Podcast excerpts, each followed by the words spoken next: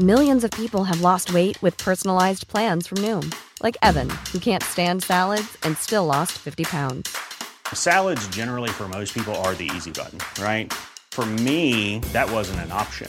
I never really was a salad guy. That's just not who I am. But Noom worked for me. Get your personalized plan today at Noom.com. Real Noom user compensated to provide their story. In four weeks, the typical Noom user can expect to lose one to two pounds per week. Individual results may vary.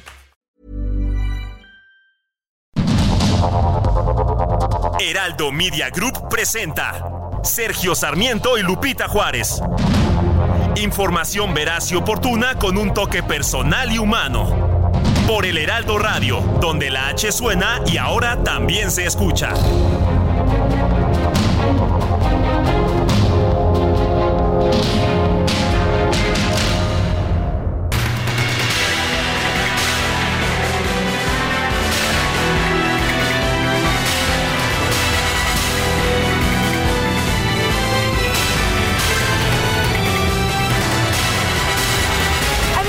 Saludarlos. Ya es martes, martes 16 de enero de 2024. Superamos al lunes, así que ya todo lo que venga está más fácil, no cuesta abajo.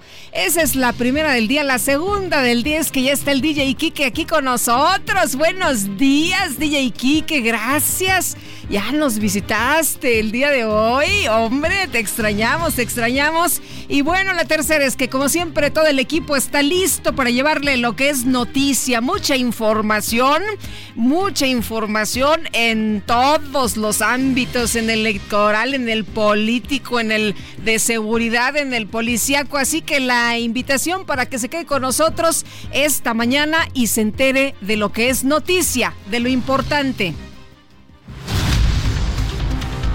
7 de la mañana con dos minutos, que no se le haga tarde. Fíjese usted que el Instituto Nacional Electoral definió este lunes las sedes de los debates entre los candidatos a la presidencia de la República. El primero se va a llevar a cabo en las instalaciones centrales del INE, el segundo en los estudios Churubusco y el tercero en el Centro Cultural Tlatelolco. Bueno, además, la Comisión Temporal de Debates del INE acordó que todos los candidatos presidenciales estarán obligados a asistir al segundo y al tercer debate, ya que podrían recibir una amonestación o una multa. El primero, el primero, entonces no es obligatorio, ahí se puede decidir si se quiere o no, pero el segundo y el tercero, ahí no hay de otra podrían recibir una multa. El líder nacional de Morena, Mario Delgado, aseguró que la aspirante presidencial de su partido, Claudia Sheinbaum, sí va a acudir no nada más a los obligatorios, a todos, a los tres debates de la contienda por la presidencia de la República. No, la doctora por supuesto que va a asistir a los debates. Más bien, yo no sé si la candidata y del PRI del va a asistir porque creo que dentro de las reglas del debate es que no se les va a permitir el teleprompter. Entonces no sé si el hecho de que no se permita teleprompter, pues ella vaya a asistir. ¿Qué le parece? No, pues ya le están echando a Xochitl, ¿no? Porque dicen que no puede tener discursos sin teleprompter. Una vez tuvo por ahí un evento en el Monumento de la Revolución, se le fue el prompter y ella misma lo hizo evidente. Y a partir de ahí, bueno, pues dicen que no puede articular un discurso sin un teleprompter.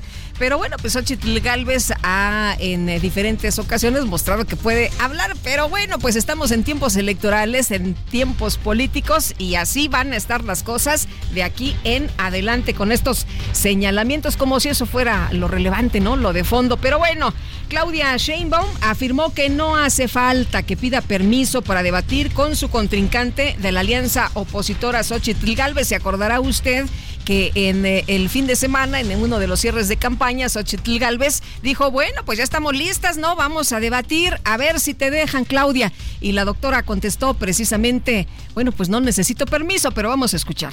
La este, precandidata Xochitl, la, la retó a, un- a ver si le dan permiso a usted a, a los debates. No hay orden. No hace falta. Sí, va a ir. Ahí va a estar. Gracias, gracias. Gracias. Ya, ya hablaremos de eso. Bueno, pues ahí le preguntaron, oiga, ¿y qué onda con los debates? ¿Le van a dar permiso? No, y dice, no hace falta, no hace falta, no hace falta. Así lo pues recalcó eh, Claudia Sheinbaum ante los reporteros. Además, pidió a Xochitl Galvez que dé su opinión sobre el exsecretario de Seguridad Pública. Ya sabe que pues es uno de los villanos favoritos, uno de los más señalados en eh, el gobierno del presidente López Obrador. Y bueno, también se refirió eh, la, doctora Claudia Sheinbaum a este tema y le dijo a Xochitl, oye, pues mejor, este, a ver, dame tu opinión sobre el exsecretario secretario de Seguridad Pública, Genaro García Luna, y la violencia registrada durante los dos sexenios del PAN en la presidencia. Inmediatamente hubo respuesta. Xochitl Galvez dijo que pues la morenista debe hacerle la pregunta que debe voltear, ¿no? El dedo para otra parte y dijo, bueno, pues esa pregunta se la debe de hacer al exsecretario de Seguridad Ciudadana de la Ciudad de México, quien es cercano a ella. Claudia, me preguntas qué opino sobre Genaro García Luna. La verdad, mi opinión no es nada positiva sobre él. Te reto que le preguntes a Omar García Jafush, que es cercano a ti, qué piensa de él. Ellos trabajaron muchos años juntos. Es más, creo que es hasta su mentor. Ahí me cuentas qué te dijo. Bueno, pues así se están calentando los ánimos rumbo a estas elecciones del 2 de junio y bueno, eso que todavía no empiezan los debates que empezaremos a ver por allá en abril. El PRD presentó una queja ante el INE en contra del gobernador de Nuevo León, Samuel García, por aparecer en un spot de movimiento ciudadano. ¿Y sabe cuál es el problema? Pues que es funcionario público y de dónde está saliendo el recurso. Bueno, pues ahí está, ahí está ya la queja del PRD ante el Instituto Nacional Electoral. El exgobernador de Querétaro, Francisco Domínguez, arremetió contra el líder nacional del PAN, Marco Cortés, por el acuerdo político firmado con el PRI en el estado de Coahuila. No, eso sí, este, ayer este, vi de cerca al disque líder de, mi partido, este, Marco Cortés. Y qué bueno que no nos cruzamos, porque si le hubiera hecho este, eh, al estilo Sochi, que es un dejo. Está mal que esté peleando por estos acuerdos, negociar notarías, instituciones por Dios, lo, pedir seis notarías, este, que tiene seis amigos o, las iba a vender, ¿no? Este, que lo diga, este, yo les dije el año pasado que lo mejor del 24 es el triunfo de Sawyer, pero la salida del PAN ya de, definitiva de Marco Cortés.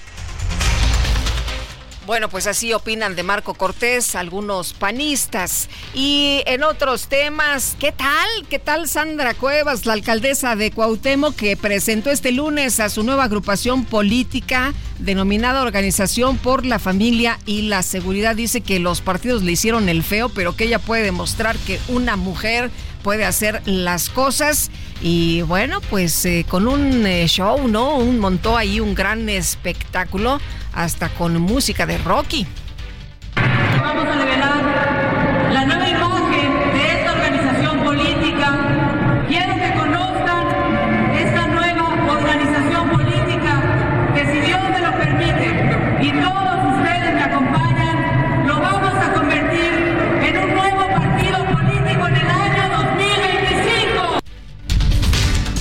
¿qué le parece un partido político nuevo en este país? ¿Cómo la ve usted? ¿Es necesario o no? ¿Qué piensa de lo que ha propuesto, de lo que ha plantado?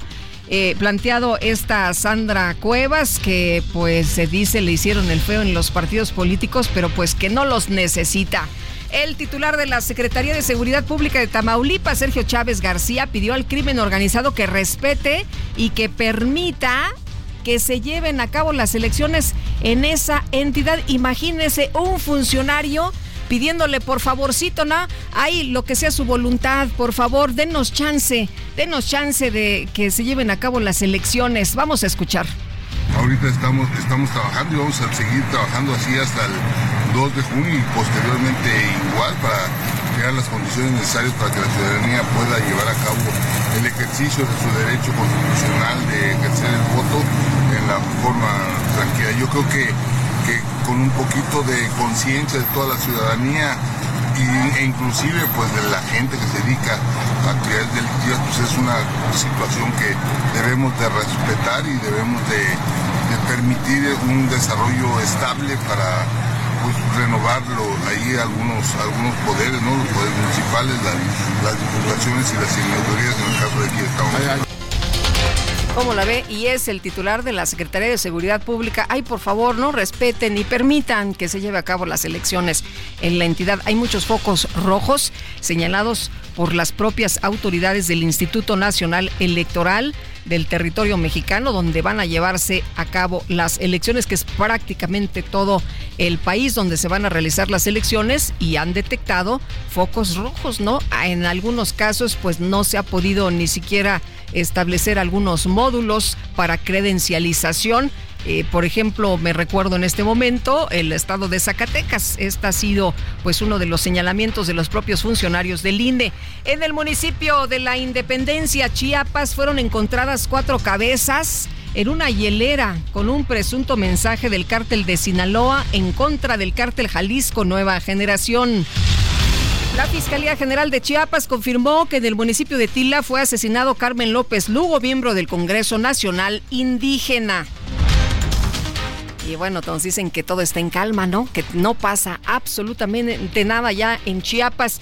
Bueno, y en Acapulco, Guerrero, un grupo de, de, hombres armados asesinó a balazos a dos custodios del sistema penitenciario estatal cuando viajaban en un automóvil en la colonia de Las Cruces. Un tercer elemento resultó herido el alcalde de Taxco en Guerrero, Mario Figueroa Mundo, reconoció que su municipio atraviesa momentos difíciles por la ola de violencia y también las desapariciones registradas en los últimos meses jefe de gobierno de la Ciudad de México, Martí Batres, afirmó que la Secretaría de Seguridad Ciudadana y la Fiscalía General Capitalina ya investigan el homicidio de Samantha Gómez Fonseca, activista trans y aspirante a una senaduría por Morena.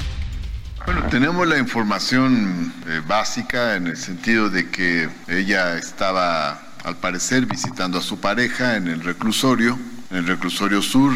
Al salir reclusorio, va en un transporte, en un Didi, y hay un punto determinado, al llegar a un tope, ahí hay una persona que al parecer ya sabía que iba a pasar por ahí y eh, le apunta con un arma y le dispara. Esa es la información eh, más eh, puntual de los hechos y están haciendo investigaciones. Se están haciendo investigaciones, tanto la Secretaría de Seguridad Ciudadana como la Fiscalía están haciendo investigaciones, tienen algunos elementos, pero ya en su momento se darán a conocer los resultados de sus investigaciones. Bueno, ¿y por qué la asesinaron? Esperemos que las investigaciones arrojen eh, qué fue lo que pasó, cuál fue el móvil de este homicidio, de este crimen y también pues el asesino, ¿no? El asesino eh, material y el asesino intelectual sean detenidos. Tenía este sujeto ahí en un paradero como una cobija en el brazo, no se alcanzaba a ver el arma hasta que pasa este Didi y bueno, pues se para un poco, ¿no? Tiene que frenar porque hay un eh, tope y es en el momento en que pues le dispara y bueno, prácticamente ahí le vacía la pistola, se oyen eh, varios, varios balazos y bueno, pues vamos a ver qué es lo que ocurre con las investigaciones. Por lo pronto, integrantes de la comunidad LGBT realizaron una protesta fuera de Palacio Nacional para exigir al presidente López Obrador que detenga la ola de violencia contra las personas trans. asesinada. ¡No seas humillante! ¿Hasta cuándo van a parar los asesinatos y los crímenes contra las personas trans. ¿Cuánto más tendremos que tolerarles? ¿Hasta cuándo tendremos que tolerar? Es lo que han dicho las personas trans que han querido pues que se llegue a una negociación, a una mesa, que las reciban, que puedan eh, plantear precisamente cuál es la problemática que enfrentan. Y el día de ayer, por cierto, ya se agendó, de acuerdo con la información que se ha dado a conocer, una mesa en la Secretaría de Gobernación. La ministra de la Suprema Corte de Justicia, Lenia Batres Guadarrama, designó a Netzaí Sandoval Ballesteros, hermano de la ex secretaria de la Función Pública, Irma Heréndira Sandoval, como su coordinador de ponencia. La Auditoría Superior de la Federación obtuvo una suspensión provisional contra la absolución de la extitular de la Sol, Rosario Robles, por el caso de la estafa maestra. Y la titular de la Secretaría de Honestidad y Función Pública de Baja California, Rosina del Villar Casas, anunció que un exoficial mayor de la administración del exgobernador Jaime Bonilla fue inhabilitado por tres años esto por irregularidades en el contrato con la empresa Next Energy. El gobernador de Nuevo León, Samuel García, informó que debido al frente frío que afecta a su estado, la asistencia de los estudiantes a las escuelas de nivel básico queda a decisión de los padres de familia. El gobernador de Puebla, Sergio Salomón Céspedes, confirmó que la Procuraduría Federal de Protección al Ambiente otorgó el aval para que la jirafa Benito sea trasladada a su estado. Nos confirmó de Profepa, que ya había notificado a African Safari el como destino de Benito. Entonces también nos informaban nosotros y a partir de ese momento teníamos condiciones para poderlo hacer oficial. Entonces lo hicimos oficial por medio de la cuenta bueno, un grupo de trabajadores y jubilados de Ferrocarriles de México bloqueó el puente internacional Córdoba Américas en Ciudad Juárez, Chihuahua, para denunciar que no han sido indemnizados por el gobierno federal. Y distintos medios en Estados Unidos declararon al expresidente Donald Trump como el ganador del Cocos en Iowa, el cual da comienzo a la contienda por la candidatura presidencial del Partido Republicano. El presidente de la Unión Americana, Joe Biden, felicitó al nuevo mandatario de Guatemala, Bernardo Arevalo, y aseguró que su investidura es testimonio de su compromiso compartido con la democracia y la voluntad del pueblo. El grupo islamista palestino Hamas difundió este lunes un nuevo video en el que supuestamente aparecen los cadáveres de dos rehenes israelíes. La policía de Israel, por cierto, reportó que dos hombres palestinos perpetraron atropellos coordinados en el centro del país, esto con un saldo de una mujer muerta y 12 heridos. Los cuerpos de la Guardia Revolucionaria Islámica de Irán dieron a conocer que este lunes atacaron con misiles balísticos distintas sedes de espionaje en Irak y Siria. En información de los deportes, con una gran polémica, la FIFA entregó a Lionel Messi el premio The Best, que lo reconoce como el mejor futbolista del mundo. Y los Bills de Buffalo avanzaron a la ronda divisional de la Conferencia Americana de la NFL tras vencer 31-17 a los acereros de Pittsburgh. destacadas de El Heraldo de México.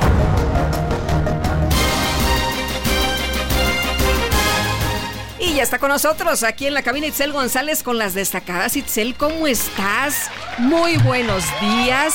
Hombre, ya mira, con los aplausos y el DJ Quique muy emocionado de haber regresado ya con nosotros a la chamba. Muy buenos días, Lupita. Contento de levantarse a las 3 de la mañana todos los días. Todos los días. Le digo, te ves más delgado, DJ Kike. ¿Qué pasó? ¿Hiciste ejercicio? ¿Te operaste? ¿Qué pasó? la lipo. La, tranquilidad, ¿verdad? El, no ah, andar batallando la paz, con nosotros. La paz, muy bien. Así es. Hoy es martes, martes 16 de enero del 2024. Superamos el Blue Monday. No pasó nada. Aquí andamos con toda la actitud. Y también andamos cargaditos de información porque venimos cargados esta mañana en el Heraldo de México, así que comenzamos con las destacadas. En primera plana, en 2023, SAT logra la mayor recaudación del sexenio. Al cierre del año pasado, los ingresos llegaron a 4 billones 517 mil 730 millones de pesos, un crecimiento real de 12.3% respecto a 2022 país, Ciudad de México, Estado de México y Conagua alistan un plan para garantizar abasto de agua. De acuerdo al presidente López Obrador, hay reuniones para resolver este problema. Ciudad de México, remodelación fase 2. Avanzan trabajos en la línea 1. Cinco estaciones del metro en este tramo poniente siguen con su remodelación y mejoramiento estético, además de habilitarlas para mejorar la accesibilidad de los usuarios estados. Frente frío número 27 se alistan por onda gélida.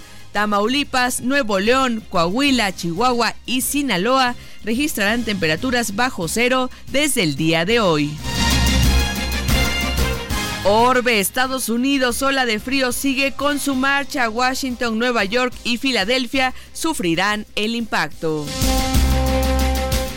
Meta Tenis, triste debut de la Azteca luego de 24 años sin una mexicana en el Australian Open. Renata Zarazúa perdió durante la primera ronda del torneo por parciales 6-4, 4-6 y 2-6. Y finalmente, en mercados, en Afores 2023, un año de plusvalías. Totalizaron 464.068 millones de pesos y revirtieron las minusvalías en 2022. Lupita, amigos, hasta aquí las destacadas del Heraldo. Muy feliz martes. Gracias, Itzel. Muy buenos días. Buen martes también para ti. Y ya son las 7 con 21 minutos. ¿Qué le parece? Así se llama Giant. Estamos escuchando a Calvin Harris, que pues ya sabe, está en la lista de los mejores del mundo, igual que DJ Kike, en la lista de los 100 mejores del mundo. Y es que es cumple de Calvin Harris uno de los mejores DJs, cantante, productor discográfico y compositor británico. Así que el día de hoy, para levantar ese ánimo en este martes, la música del cumpleañero Kelvin Harris. Y vámonos con Mónica Reyes. Adelante, Moni. ¿Qué tal, Lupita? ¿Cómo estás? ¿Cómo te va? Esperemos que muy bien. Te estamos escuchando desde muy temprano. Y bueno, pues saludando a los amigos del Heraldo Radio, vengo a platicarles y a preguntarles lo siguiente. A ver, cuando lees no comprendes, ¿tienes que leer dos o más veces para retener la información o te da sueño?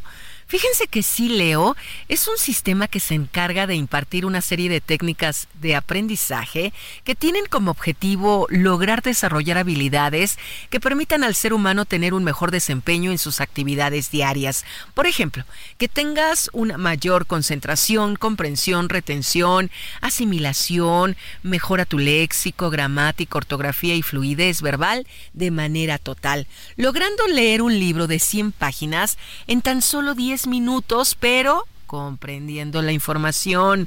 Así es que hoy los amigos de Sileo están regalando 100 becas con el 50% de descuento en todo lo que es el curso para que puedas comprender todo lo que lees.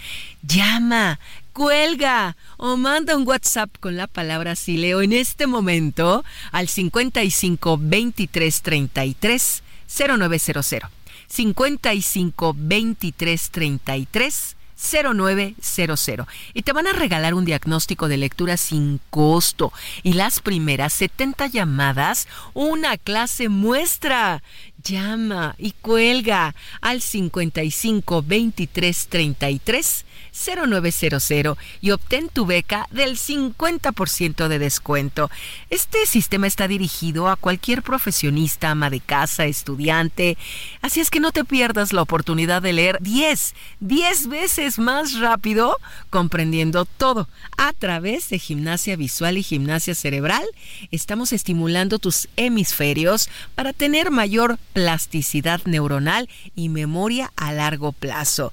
Así es que yo te invito a que llames y cuelgues o mandes un WhatsApp con tu nombre al 55 23 33 0900. 55 23 33 0900.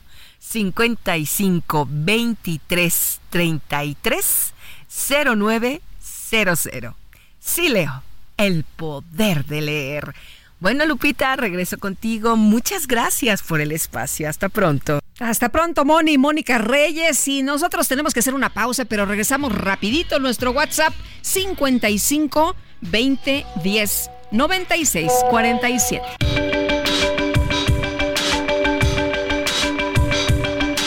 Sergio Sarmiento y Lupita Juárez quieren conocer tu opinión, tus comentarios o simplemente envía un saludo para ser más cálida esta mañana.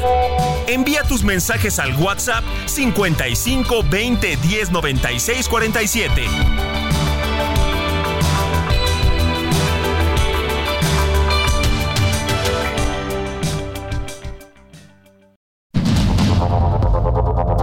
Continuamos con Sergio Sarmiento y Lupita Juárez por el Heraldo Radio.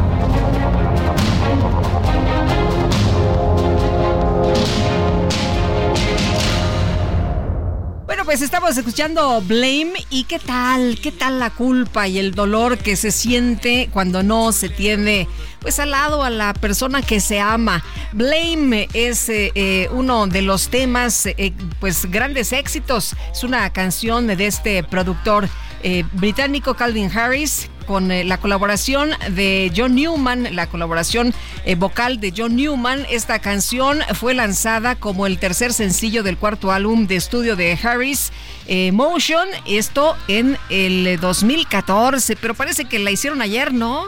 podría ser uno de los grandes éxitos de este 2024. Eh, se oye muy bien, se sigue escuchando sensacional. Está incluida también en la edición de lujo del segundo álbum de Newman. Y la canción trata precisamente sobre la culpa y el dolor que se siente o que siente el cantante por no tener a su lado a la persona que ama y vámonos, vámonos a los mensajes. Buen martes, Lupita Itzel. Bienvenido, DJ Kike. Saludos a Sergio hasta el Foro Económico de Davos. Ojalá y por fin en los debates de las candidatas y el candidato de Movimiento Ciudadano tengan libertad para abordar todos los temas y no como pasó en el Estado de México con Delfina Gómez y Alejandra del Moral, donde hubo restricciones y quejas contra los moderadores. En este caso, una de las moderadoras, ¿no? La eh, primera moderadora. Después ya dijeron, pues eh, no nos gustó y vamos a invitar a alguien que no haga preguntas, nada más que lance los temas. Es lo que nos dice José Ricardo García Camarena del Estado de México y que nos recuerda precisamente pues cómo estuvo este segundo debate allá en la entidad pues un debate con muchas restricciones y bueno con los señalamientos no por eh, pues que los moderadores cuestionan hágame usted el favor. Pero bueno eh, nos dice otra persona buenos días querida Lupita el día de hoy soy anónima. Ayer la alcaldesa de Cuauhtémoc nos hizo ir a llenar la arena México y era voluntariamente a fuerzas. Somos trabajadores sindicalizados y para mí no es correcto lo que hizo. Ayer me sentí como un borrego y nos pone una imagen de un borrego, recibe un fuerte abrazo, pues tiene usted toda la razón. Eh, no se vale, ¿no? No se vale. Sí, se veía todo lleno y, y bueno, pues ahí en este acto de Sandra Cuevas, muy eh, pues espectacular, con fuegos artificiales y mucha música ahí eh, de fondo, muy fuerte, en fin, pues un escenario muy lucidor, ¿no? Y ella también, como siempre, entró así como muy espectacular, pero no se vale, no se vale que lleve a las personas pues a la fuerza, ¿no? O sea, si no vas y lo señalan, si no vas, pues ahí le ponen restricciones y dice esta persona, bueno, pues fuimos voluntariamente a fuerza trabajadores sindicalizados, no me parece correcto, a mí tampoco me parece correcto y qué bueno que lo denuncia. La Comisión Temporal de Debates del Instituto Nacional Electoral definió las tres sedes donde se van a realizar los debates de las candidaturas a la presidencia y ahora pues eh, deberá ser aprobada por el Consejo General. Claudia Zavala, consejera electoral del INE, qué gusto saludarte esta mañana, muy buenos días. Muy buenos días, Lupita. El gusto es mío saludarte y saludar a toda la audiencia. Oye, pues cuéntanos, ya se definieron las sedes, ya tenemos las fechas. Eh, ahora cuéntanos de las características de estos debates y qué va a pasar ahora. ¿Se, se tiene que aprobar por el Consejo General? Sí, este es un tema que propone la comisión en la que estamos algunos consejeros que nos encargamos de trabajar con el área pues hacer los recorridos para ver cuáles son las sedes que íbamos a proponer al Consejo General.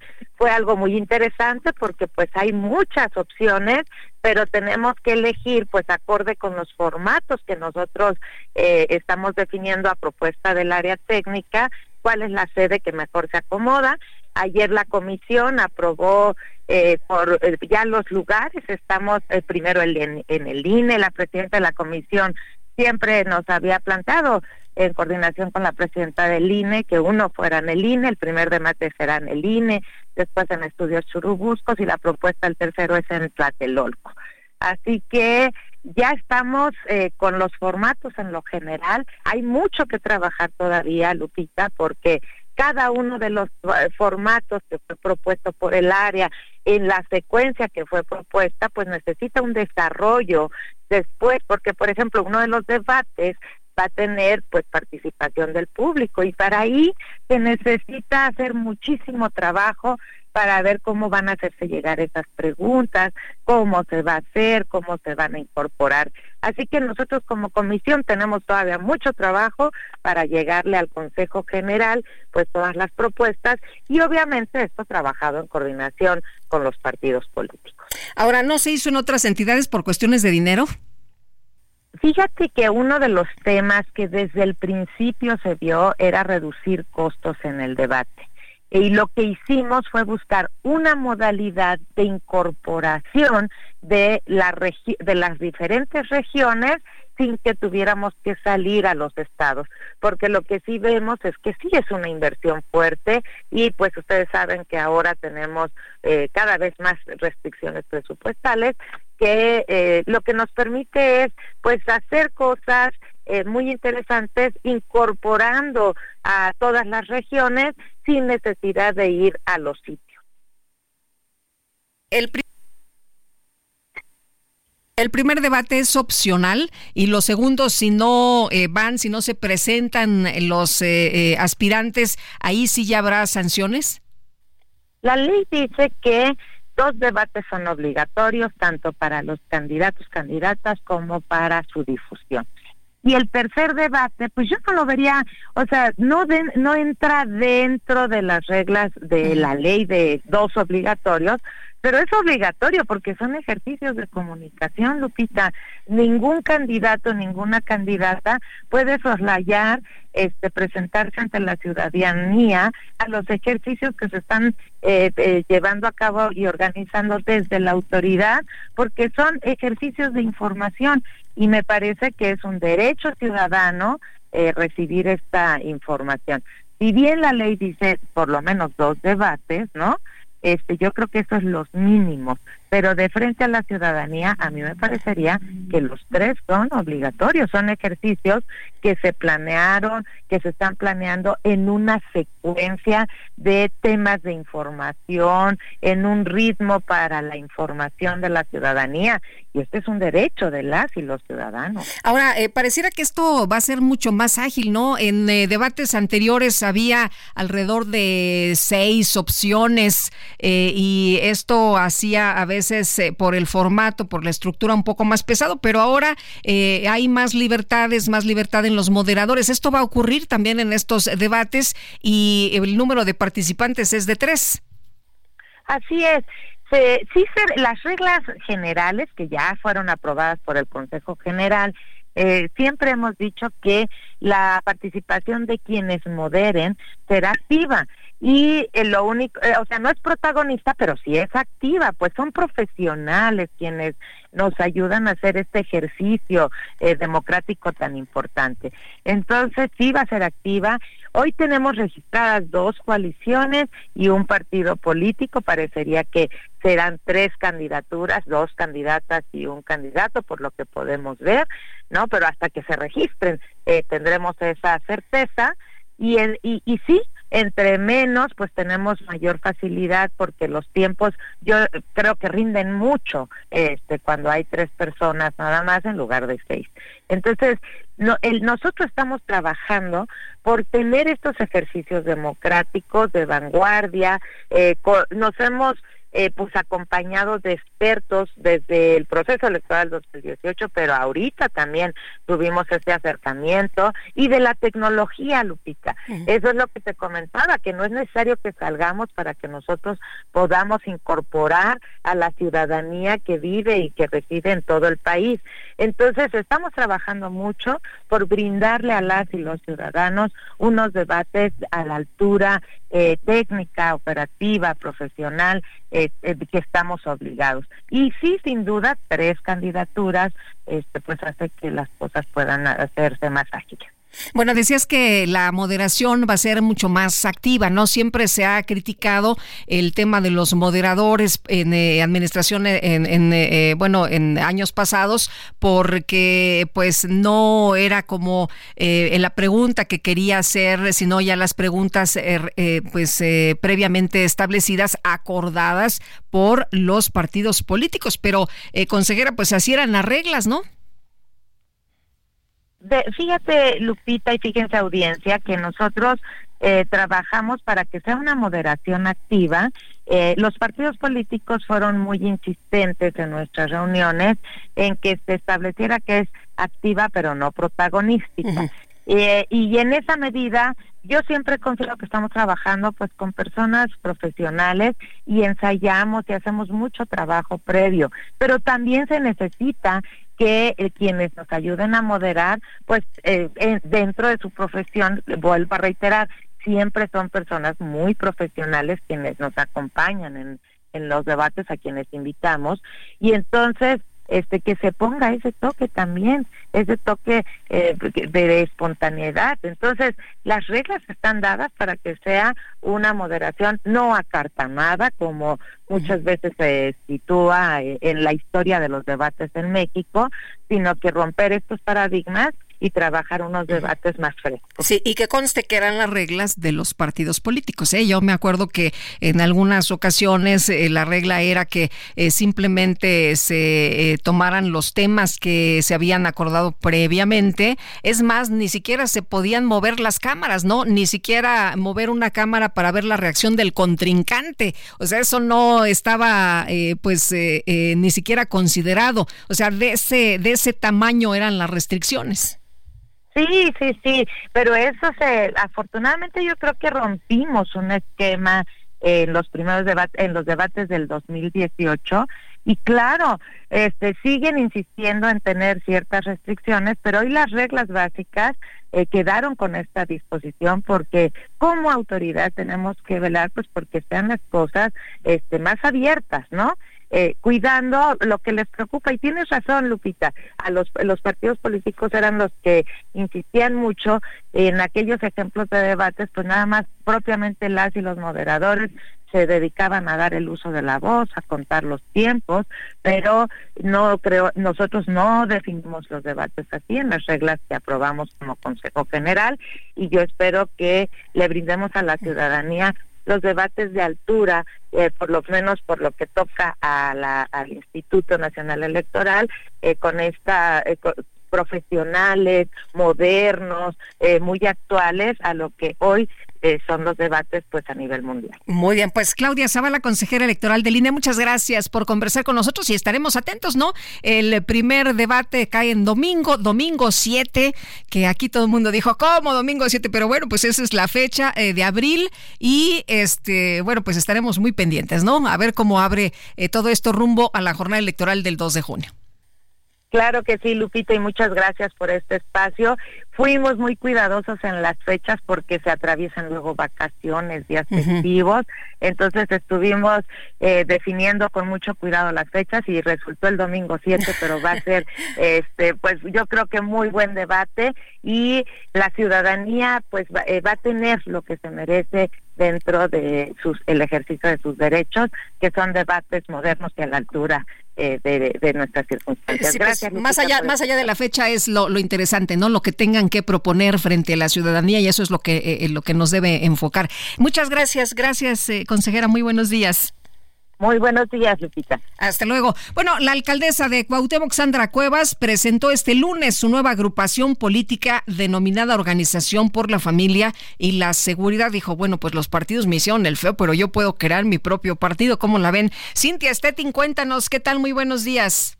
Muy buenos días, Lupita. Buenos días al auditorio. Pues ante más de 10.000 asistentes, Sandra Cuevas presentó su nueva organización política denominada por la Familia y la Seguridad de México, cuyo objetivo es mejorar la calidad de vida de los mexicanos.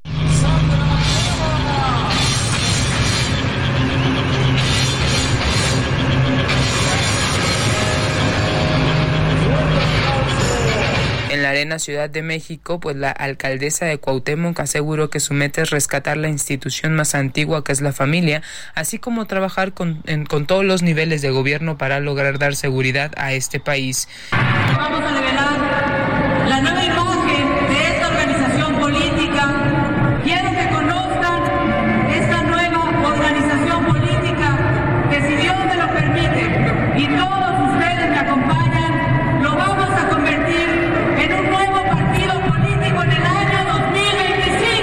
sentenció que en el 2025 esta agrupación que acaba de presentar se convertirá en un nuevo partido político. Dijo que trabajará de la mano de la ciudadanía, de la sociedad civil organizada, de las instituciones, así como del gobierno para lograr integrar a las familias y darles un México más seguro, lo que dijo nos dará como resultado la felicidad de todos los mexicanos. Finalmente deseó que estas dos causas, la de la familia y la seguridad del país, pues también sean las banderas de todos los políticos por ello dijo que deben enfocarse justo en este 2024 y en el futuro en estas dos causas para que todos los mexicanos sean felices. Es la información que tenemos hasta el momento. Gracias, Cintia. Muy buenos días. Y Federico Berrueto, director de Gabinete de Comunicación Estratégica. Qué gusto saludarte. Muy buenos días. Lupita Juárez, me da mucho gusto saludarte y saludo al auditorio por tu amable conducta. Oye, Federico, pues ¿cómo ves? ¿Cómo ves a Sandra Cuevas? ¿Cómo ves el día de ayer que lanza precisamente esta nueva agrupación política denominada Organización por la Familia y la Seguridad? Dice que pues no le hicieron caso los partidos políticos que la rechazaron, pero ¿por qué no crear su propia organización? Bueno, mira, eh, seguramente eh, es el caso de Sandra de varios de los políticos que no, por distintas razones, no pudieron incorporarse eh, en el esquema de las candidaturas de esta elección. Y además eh, me atrevo a vaticinar que no solamente va a ser el caso de Sandra Cuevas, sino que va a haber muchos otros que van a estar convocando a la formación de un nuevo partido, sobre todo después de la elección. Aquellos que sientan que su futuro se ve limitado, restringido por la pertenencia al partido al cual, en el cual están, eh, es muy probable, si no les va bien en la elección, que se piense en la formación o en convocar a un nuevo partido. Eh, la verdad se ha dicho es que son muchos los partidos que existen en México, pero los partidos carecen de una estrategia de inclusión. Lo que estamos viendo y que domina es cómo un político pasa a otro partido o cómo un expolítico convoca a la formación de un partido. Pero lo que sí estamos viendo es un déficit de la representación de los ciudadanos. Así que Sandra Cuevas, pues es la primera en lanzarse de manera explícita, en convocar a la formación de un nuevo partido, y este tema seguramente estará muy presente eh, una vez que concluya la elección. Ahora fue lo que pasó con, con Morena, ¿no? Eh, Andrés Manuel López Obrador ya no sentía que pues eh, en el PRD podría hacer mucho porque pues ahí había un poco de contención y dijo, ah, no, bueno, pues yo hago mi propio partido, pero en el caso de Morena resultó ser pues un gran éxito. Eh, fue muy exitoso, primero que todo, porque Andrés Manuel es un gran líder. Nos puede gustar, puede ser un fracaso como gobernante, pero algo que no se le puede regatear es que es un líder muy representativo, sobre todo del descontento de la población. La población que está insatisfecha, descontenta por la corrupción, por la pobreza, etcétera, etcétera. Eh, Andrés Manuel ha sido un muy buen articulador de ese ánimo Y eso fue lo que le dio posibilidades no solamente de formar un partido, sino de ganar elecciones y en muy poco tiempo ganar la presidencia.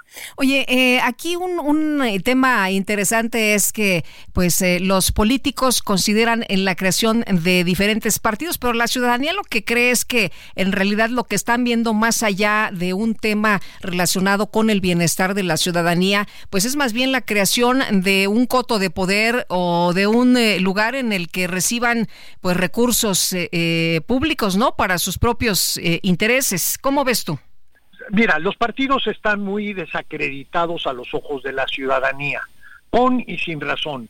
Con razón precisamente porque son objeto de una serie de privilegios y sin embargo los partidos no corresponden a la sociedad con esos privilegios. Por ejemplo, la democracia al interior de los partidos, Lupita, no existe. E incluso te puedo decir que ahora es peor de lo que ocurría hace 30 años. Cuando menos el PAN tenía procesos competidos, auténticamente competidos, para seleccionar sus candidatos. Ahora lo que estuvimos viviendo pues es en cierta forma una farsa, porque los partidos no se abren a la sociedad, no es un problema de un partido, es un problema de todos los partidos y ahora lo que estamos viendo pues esta sociedad que desprecia y desconfía no solamente de sus políticos, también de los partidos políticos. Eh, Federico, y si me permites preguntarte sobre los debates, ya quedaron ahí las fechas, ya quedaron ahí las sedes, y preguntarte, eh, ¿crees que son buenas herramientas? ¿Crees que la ciudadanía eh, sí está interesada en los debates o es, o es, más bien un tema de quienes están concentrados en temas políticos, en el círculo rojo, en cuestiones electorales? ¿Crees que sí es una herramienta a través de la cual el ciudadano conoce a los candidatos, decide su voto? Mira, en primer término debemos decir que los debates son indispensables. Van a estar presentes y sin duda alguna van a dar lugar mucho de qué hablar. Ahora bien, esto no significa que la ciudadanía sigue y participa en lo que ocurre en los debates. Normalmente es el escándalo. Una pifia, por ejemplo, de un candidato puede ser relevante para el desenlace de la elección, sobre todo si la elección está muy cerrada. Eh, los debates eh, lo que sí significan es que al generar noticia dan posibilidad a que muchos se enteren de lo que allí ocurrió, pero no necesariamente es una expresión fidedigna de lo que allí acontece, es decir, el ciudadano no sigue de manera directa, sino de manera indirecta. Siempre hay exégetas, intérpretes de lo que ocurrió en el debate y mucho del juicio que obtiene la gente es por lo que estos intérpretes del debate. Muy bien, pues.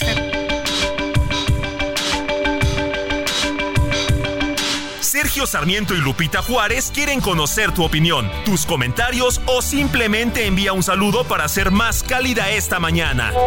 Envía tus mensajes al WhatsApp 55 20 10 96 47.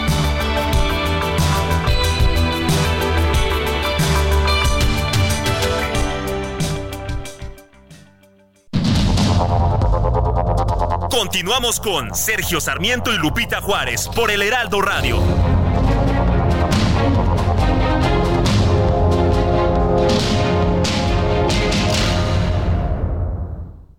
Somos más que energía, somos bienestar. Así como llevamos electricidad a todo México, llevaremos Internet para todos. Somos fuentes limpias y renovables. Construimos el Parque Solar en Puerto Peñasco, Sonora, el más grande de toda América. Somos proyectos prioritarios. Electrificamos trenes, aeropuertos y sistemas de transporte, conectando a todo el país. Somos CFE. Somos más que energía. Gobierno de México. Cristina Estela Marcela Jurado García nació un día como hoy, pero de 1924, en Cuernavaca, Morelos. Conocida como Katy Jurado, fue una actriz mexicana. Comenzó su carrera en 1943 participando en la película mexicana No Matarás y para 1951 fue descubierta por el cineasta estadounidense Bud Bleacher y daría inicio a una carrera en Hollywood. Desde entonces, se convirtió en el elenco habitual de las películas western de las décadas de 1950 y 1960 se convirtió en la primera actriz hispanoamericana en ganar el Globo de Oro en 1952 por su actuación en la cinta High Noon, así como la primera en ser nominada a un premio Oscar en 1954. También incursionó con el éxito en el teatro y la televisión, manteniéndose vigente en el mundo del espectáculo hasta el final de su vida. Katy Jurado tiene una estrella en el Paseo de la Fama de Hollywood por su contribución al cine, homenajeada en el Festival Internacional de Cine de Guadalajara y junto con otras personalidades del cine en la 75 ceremonia de los premios Oscar. En 1998, el cantante y compositor mexicano Juan Gabriel le compuso la canción titulada Que rechules Katy. En 2002 hizo su última aparición en la película Un secreto de esperanza de Leopoldo Laborde, estrenada de manera póstuma tras el descenso de la actriz. Para ponerle sabor a su mañana, estamos escuchando a Calvin Harris, que está de cumple. Él nació en 1984, este DJ, productor, cantante y modelo, que está especializado en diferentes ritmos electropop, el house, el dance, y que ocupa pues eh, los puestos más importantes dentro de los DJs del mundo, el número 14 en la encuesta de la revista DJ Mag.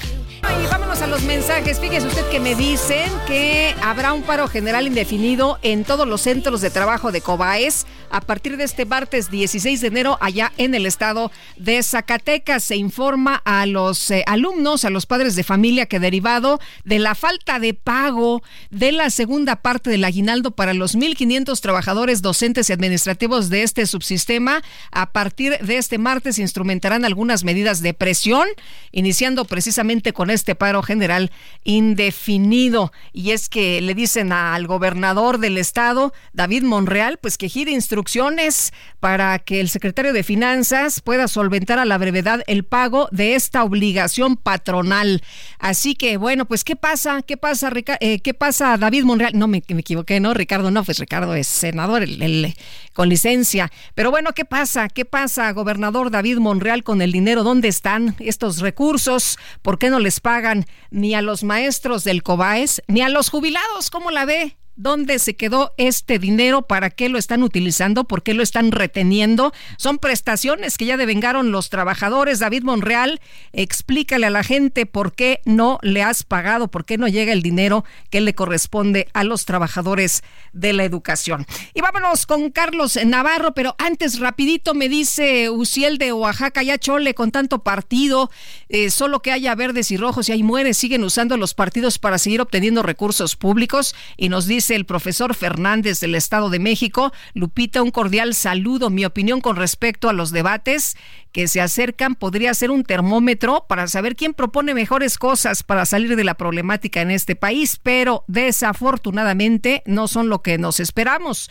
Ojalá se diga en esta ocasión pues las verdades sin futurismo, sin revanchas ni acusaciones, pero bueno, esperemos que los debates por fin sean lo que deseamos. Saludos y bendiciones para todos en el Heraldo. Gracias, muchas gracias, profesor Fernández.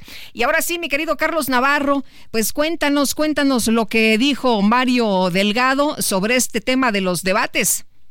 Buenos días, Lupita. Te saludo con gusto a ti, al auditorio, y te comento que la precandidata presidencial por la coalición Sigamos Haciendo Historia, Claudia Sheinbaum, reaccionó a los señalamientos de Xochitl Gálvez sobre los debates. Después de haber participado en un encuentro con miembros de la American Society de México, la morenista reaccionó de la siguiente forma a las preguntas de la prensa. Escuchemos. La este, precandidata la, la retó a, a, ver si le dan permiso a usted a, los debates. No hay orden. No hace falta. Sí, va a ir. Ahí va a estar. Gracias, gracias. Ya, ya hablaremos de eso. Por su parte, el presidente nacional de Morena, Mario Delgado, aseguró que Sheinbaum va a participar en los debates que marque la autoridad electoral. En contraste, el dirigente partidista puso en duda la participación de la banderada del Frente Amplio Opositor Xochitl Gálvez, pues en los debates no se permite el uso de teleprompter. Escuchemos. No, la doctora por supuesto que va a asistir a los debates. Más bien, yo no sé si la candidata y del PRI del PAN va a asistir porque creo que dentro de las reglas del debate es que no se les va a permitir el teleprompter. Entonces no sé si el hecho de que no se permita teleprompter, pues ella vaya a asistir. Recordemos que el pasado domingo, en su cierre de precampaña, Xochitl Gálvez hizo un llamado a Claudia Sheinbaum para debatir. Lupita, la información que te tengo.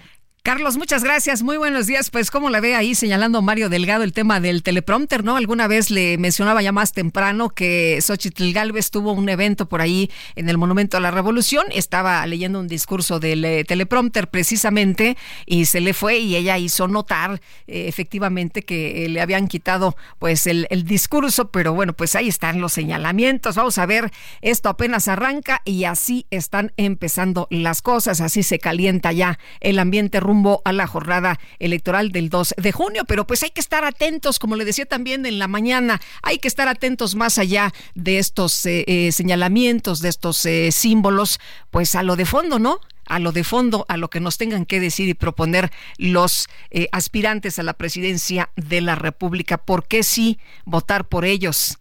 ¿Por qué sí, pues, ir a las urnas y depositar nuestro voto a favor de alguien? Eh, cómo nos van a convencer, cuál es el modelo a seguir, qué es lo que van a plantear, ¿no? Para que los ciudadanos vivamos mejor. Ese es el asunto, ese es lo que debemos estar atentos y, bueno, pues concentrados en eso, que se diga más allá del ruido, por supuesto. Y vámonos, vámonos al clima. El pronóstico del tiempo con Sergio Sarmiento y Lupita Juárez. Javier Rodríguez, meteorólogo del Servicio Meteorológico Nacional de la Conagua, cuéntanos de estos fríos tremendos que pues eh, se nos avecinan ¿no? y se están presentando en algunos estados de la República, sobre todo en el norte del país. Hola, muy buenos días Lupita. Y sí, como bien comentas, tenemos temperaturas bajas. Esto es debido al Frente Frío número 27, el cual actualmente está recorriendo la porción oriente y se extenderá hacia el sureste del territorio mexicano. Se prevé que durante la tarde alcance la península de Yucatán. Este sistema estará en interacción con un canal de baja presión que se extiende sobre la península de Yucatán y también con la corriente en chorro subtropical. Todas estas condiciones ocasionarán lluvias puntuales muy fuertes, es decir, con acumulados de 50 a 75 milímetros en Veracruz, Tabasco, Oaxaca y Chiapas. Esperamos lluvias fuertes en Puebla y algunas lluvias con intervalos de chubascos en, en los estados del centro y del noreste del país, además de la península de Yucatán. Asimismo, el día de hoy continúa la posible caída de aguanieve o nieve en zonas de Coahuila, Nuevo León y Tamaulipas, donde ya hemos tenido reportes de la presencia de la nieve. Además, esperamos también la, la caída de nieve en cimas montañosas del Pico de Orizaba y también del Cofre de Perote. La masa de aire ártico que está asociada a este sistema frontal originará un marcado descenso en las temperaturas también en el centro, oriente y sureste del país, además de mantener el ambiente muy frío a gélido sobre el noroeste, norte y noreste de México. Además se pronostica un evento de norte con rachas que irán de los 90 a 110 kilómetros por hora en el istmo de Tehuantepec con oleaje de 2 a 4 metros en las costas de Veracruz y el golfo de Tehuantepec. Además rachas de 70 a 90 kilómetros por hora en Tamaulipas y de 50 a 70 kilómetros por hora en Tabasco, Campeche y Yucatán. Para el Valle de México esta mañana tenemos un ambiente fresco, el cual podrá ser frío o muy frío en zonas altas. El cielo será despejado y con broma con la mayor parte del día, con un ambiente vespertino cálido y sin probabilidad de lluvia en el centro del país. La temperatura mínima registrada hoy es de 8 grados en el aeropuerto y la máxima se estima entre los 25 y 27 grados Celsius. Para Toluca la máxima oscilará entre los 21 y 23 grados Celsius. Lupita, aquí el reporte. Muy bien, pues muchas gracias Javier por esta información. Que tengas muy buen día. Excelente día para todos también. Bueno, y vámonos ahora a un recorrido por el país. Vamos a empezar con Juan Teriente desde Monterrey. Adelante, Juan.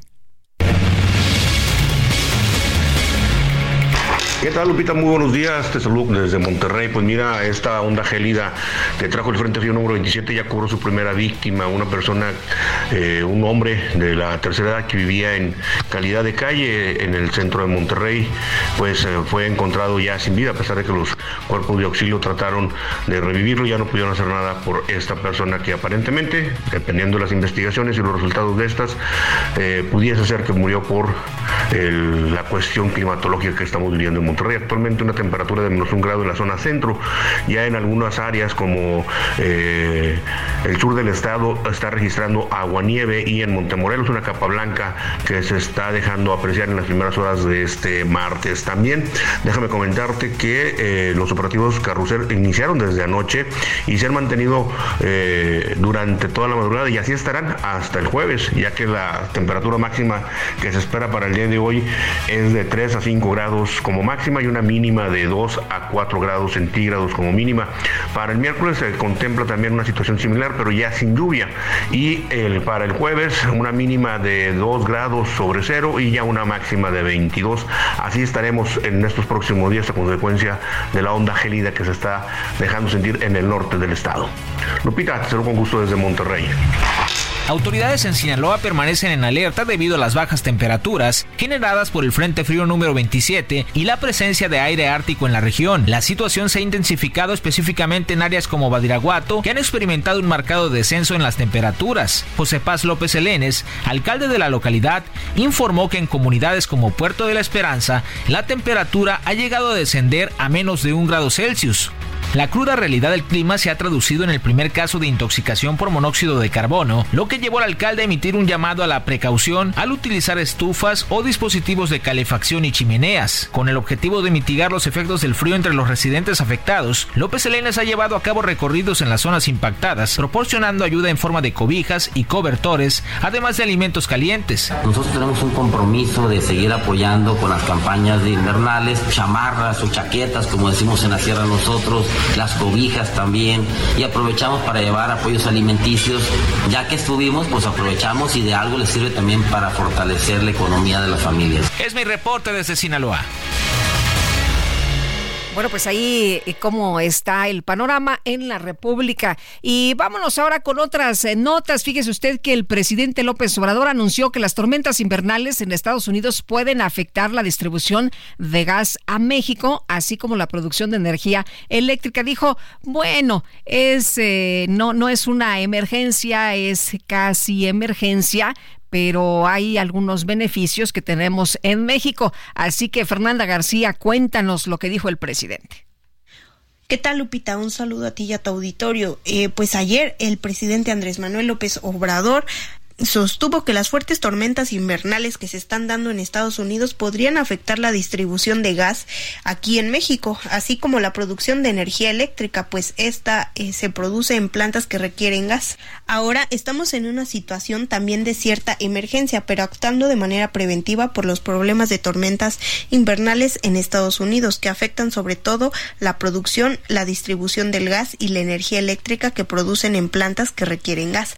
El mandatario señaló que ya se está actuando de manera preventiva respecto a este tema. Además, dijo, nosotros tenemos ventajas, por eso fue muy importante parar la privatización de la energía eléctrica, porque tenemos el control de todas las líneas de distribución. Por otra parte, reitero que el consumidor no va a padecer de aumento en la luz y que el gobierno federal ya está actuando ante la situación en el país vecino para que no haya apagones y no aumente el precio en los servicios eléctricos. Eh, López Obrador también recordó eh, lo que sucedió hace dos años eh, con las fuertes tormentas invernales que se dieron en Texas, hecho que dejó a la población sin luz durante un mes. Sin embargo, destacó que el gobierno resolvió el mismo problema en una semana en todos los estados del norte. Es la información que te tengo, Lupita. Hasta luego. Hasta luego. Gracias, Fernanda. Y Gonzalo Monroy, director de la consultoría eh, GIMEC. Qué gusto saludarte. ¿Cómo estás? Muy buenos días. Mi querida Lupita, muy buenos días. Oye, pues, ¿qué panorama nos espera, Gonzalo? Dependemos del clima. Esto dicen que va a ser crucial el día de hoy o mañana para saber a lo que nos estamos enfrentando. Pero quisiera preguntarte, ¿qué panorama nos espera y si estamos mejor preparados acá en México después de la experiencia de 2021? Pues mira, la realidad es de que las experiencias que se tomaron, hay muy pocos, muy pocos avances en términos de infraestructura, que tuviéramos una capacidad de almacenamiento estratégico o comercial para enfrentar estos cambios climatológicos que cada día, por desgracia, son más frecuentes y más severos. En ese sentido, hay muy pocas cosas que se han avanzado. Donde parece que ahora sí se tomaron las medidas adecuadas fue en anticiparse precisamente a que pudiese no llegar tanto gas natural o los precios simplemente se disparen. En ese sentido, Comisión Federal de Electricidad, el mayor importador de gas natural de México, ha hecho las compras, parece ser necesarias y suficientes para asegurar de que no haya una interrupción eh, larga, en este caso, del de, hidrocarburo. Ahora, Gonzalo, em, no podemos estar dependiendo del clima, tenemos que tomar acciones. ¿Qué es lo que se tiene que hacer en México independientemente de lo que ocurra allá en Estados Unidos? Mira, yo te diré que tenemos que hacer muchísimas cosas. La principal y primera en orden de prioridades sería tener este almacenamiento estratégico de gas natural, utilizando ya sea cavernas de sal o también incluso campos abandonados de Pemex, que ya los había utilizado y que por sus características pueden servir como una especie de almacenamiento. Otro es diversificar la matriz energética para incorporar más energía renovable, incluso una expansión de la energía nuclear y tener eh, justamente suficiente capacidad de diversas otras fuentes. La tercera es tener diferentes reforzamientos en la red nacional de transmisión para poder abastecer sobre todo a los estados del norte sacarlos de esta dependencia o cuasi dependencia que tienen del gas natural. Esas tres eh, acciones serían muy benéficas para que México sea más resiliente ante eventos climatológicos, actos de terrorismo o cualquier otra situación que interrumpa el suministro eléctrico. O sea, tenemos que estar eh, atentos no nada más del clima, podrían ocurrir muchas otras cosas. Efectivamente, hay, hay lugares muy específicos de la red nacional de transmisión que si ocurre algo, una interrupción, una falla, o incluso como alguna vez se llegó a mencionar hace algunos años, alguna quema de pasto, ¿no? exactamente, puede ocurrir justamente una falla generalizada del sistema. Esto no puede ocurrir. Tenemos que meterle también, le debemos literalmente un mantenimiento grande y generoso al Sistema Nacional de Transmisión para que esto no vuelva a pasar. Ahí es donde todavía al día de hoy seguimos expuestos. Oye, ¿qué tanto dependemos del gas natural de los Estados Unidos? Qué buena pregunta, Lupita. Yo te diría, y está muy sencillo. Eh, México importa el 90% de su gas natural, del cual el 90% lo importamos de los Estados Unidos a través de ductos. Los principales ductos que tenemos están localizados en la parte de la frontera de, Reynosa hacia Matamoros. Tenemos un gran gasoducto marino que corre desde Brownsville, Texas, hasta Tuxpan. Y tenemos los grandes ductos que entran a través de la parte de Ciudad Juárez, El Paso, que llegan justamente hacia la costa del Pacífico. Estos tres en ese momento no parece tener grandes afectaciones, ahorita parece que los flujos están normales y hay que entenderlo también. CFE en esta maniobra de haberse adelantado a los tiempos, de haber prevenido que pudiese ocurrir esto, compró a muy buen precio el gas natural. Un gas natural que ayer, Lupita, en precios spot eh, pasó de 3 dólares en millón de BTU a más de 700. Oye, diferente a lo del 2021 que estaba carísimo, ¿no? Efectivamente, el 2021 fue una gran lección para la CFE, una lección, hay que decirlo, bastante dolorosa y costosa. En tan solo cinco días perdieron más de 50 mil millones de pesos, en las palabras de Miguel Reyes, el director general de CFE Energía. Esta vez tomaron las previsiones adecuadas, esta vez sí el meteorológico y tomaron las acciones necesarias.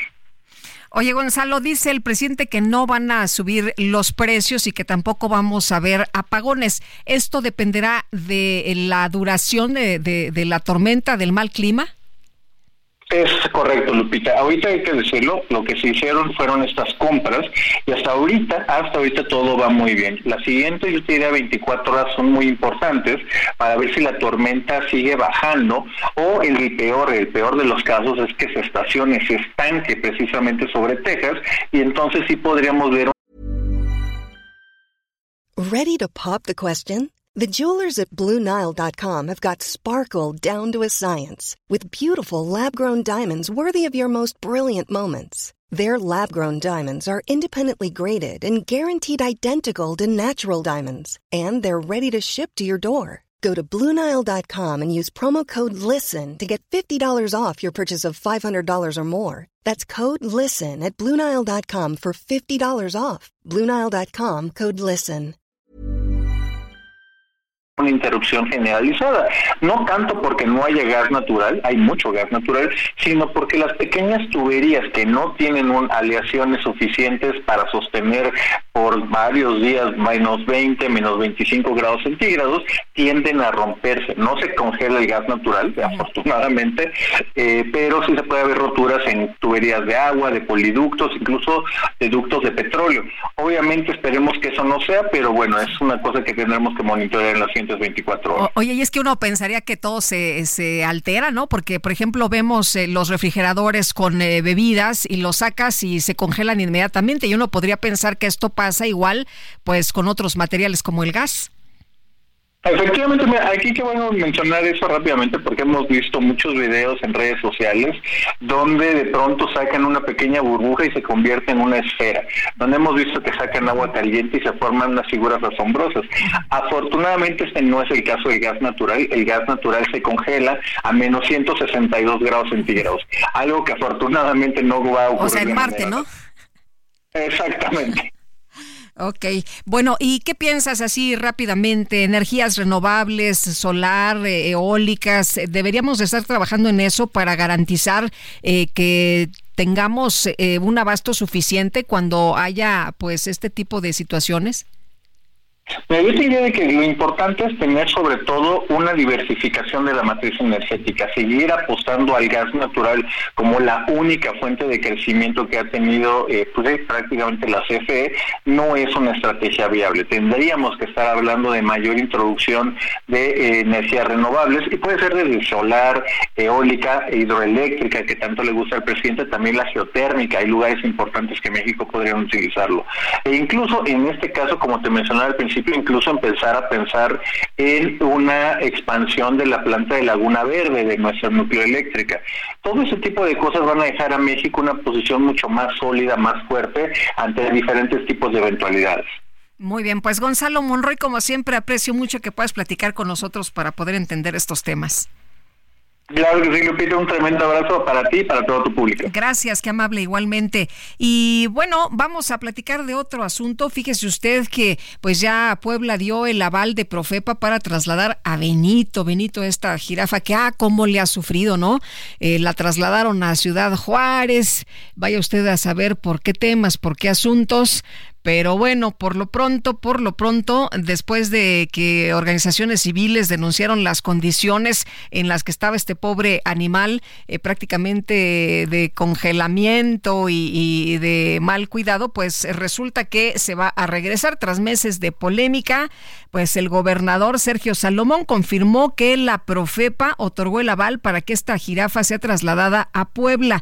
El pasado 12 de enero había informado el gobernador de la resolución final para ratificar el traslado de Benito, que dependía de su estado de salud, por lo que se tendría que seguir a la espera. Pero bueno, pues ya hay buenas noticias. Será eh, llevada a African Safari, este zoológico que está allá en la entidad. Tenemos que hacer una pausa, pero regresamos de inmediato. Le quiero recordar nuestro número de WhatsApp para que comparta sus opiniones con nosotros y nos puede echar ahí un mensajito de voz. También lo vamos a agradecer. 55 2010 96 45 Regresamos.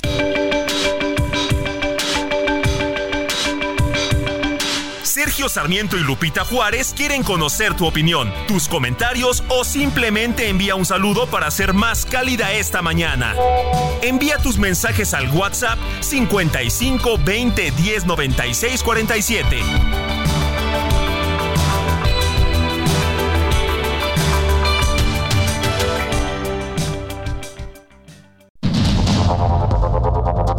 Continuamos con Sergio Sarmiento y Lupita Juárez por el Heraldo Radio.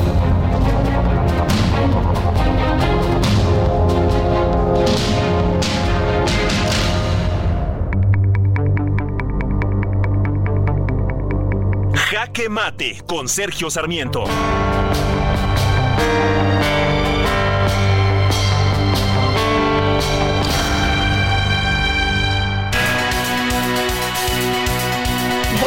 Nos enlazamos con Sergio Sarmiento hasta Davos para este jaque mate del día de hoy. Mi querido Sergio, ¿cómo estás? Muy buenos días. Muy bien, Lupita, solo que aquí son tres y media, tres treinta y uno. Sé que por allá es mañana. Ya te estoy extrañando, Lupita, pero pues aquí hay mucho movimiento. Ha sido un primer día ya de, de actividades ya formales de una enorme intensidad.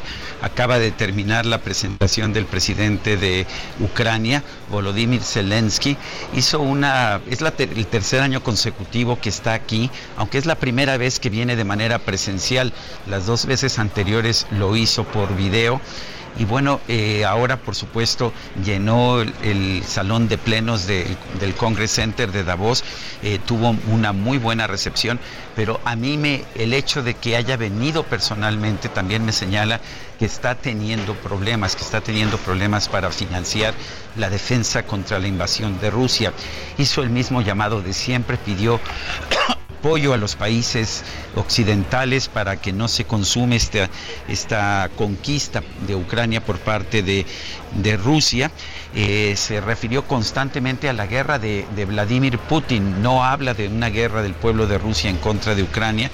En eso me parece que tiene una estrategia bastante inteligente y constantemente eh, pues lo que dice es que esta es la guerra de Putin.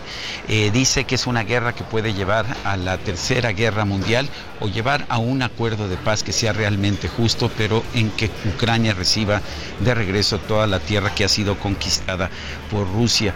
Cuando se le preguntó qué podría ser la comunidad empresarial reunida aquí, porque mira que llenó realmente todo este foro económico Me mundial. Imagino. Lo que dijo, completamente lo que dijo es, si ustedes fortalecen nuestra economía, nosotros fortaleceremos su seguridad. Ese es el mensaje y el aplauso, pues uno de los aplausos más prolongados que yo he visto aquí en Davos. Esto fue, eh, pero esto fue nada más la tercera parte de un circo de muchas pistas que ha tenido lugar el día de hoy. la primera conferencia importante fue de Li Qiang, el primer ministro de China, que curiosamente hizo un llamado para que los países de Europa y los países de Norteamérica abran sus fronteras nuevamente, que respeten las reglas del capitalismo. Sí, China sigue insistiendo que hay que defender las reglas del capitalismo en un momento en que se aplican sanciones a sus, a sus productos. Y otro de los grandes personajes que estuvo aquí en la reunión fue Ursula von der Leyen la presidenta de la Comisión Europea, que es la jefa del Ejecutivo de la Unión Europea, y señaló, entre otras cosas, uno, su apoyo irrestricto, el apoyo irrestricto de Europa, de la Unión Europea a Ucrania, pero también dijo algo que eh, que ya no va a ser dependiente la Unión Europea. Recordó cómo había sido dependiente de las importaciones de energía de Rusia, habló también de las importaciones de China. Entonces el mensaje proteccionista vino de Europa diciendo pues que no van a abrir sus fronteras al comercio irrestricto. Poquito de lo que está pasando aquí en este Foro Económico Mundial, lleno además de pues uh, intensidad, lleno de, muchos otros temas, se habla de la desigualdad, se habla del, clima, se habla eh, de la ecología, en fin, casi no puede uno parar de estar yendo de una conferencia o de una mesa redonda a otra. Pues como siempre, interesante, mi querido Sergio, qué bueno que estás por allá y que nos traes pues todo esto que de alguna u otra forma eh, en esta gran cumbre, eh, pues como siempre nos has dicho, es el momento importante para hacer este tipo de relaciones donde pues hay presencia prácticamente de los líderes de todo el mundo y donde se abordan los temas más importantes. Sí, la última cuenta que hice eran veintitantos jefes de gobierno y de Estado, eh, los que se encuentran por aquí o van a llegar por aquí. Y bueno, pues los estaremos escuchando. Hoy en la tarde, a propósito, se presenta Jake Sullivan. Él es el, el consejero nacional de seguridad de Estados Unidos. No viene el presidente de Estados Unidos, pero es el responsable de los temas de seguridad. Y esto pues va a tener también casa llena. Muy bien, pues estaremos muy atentos.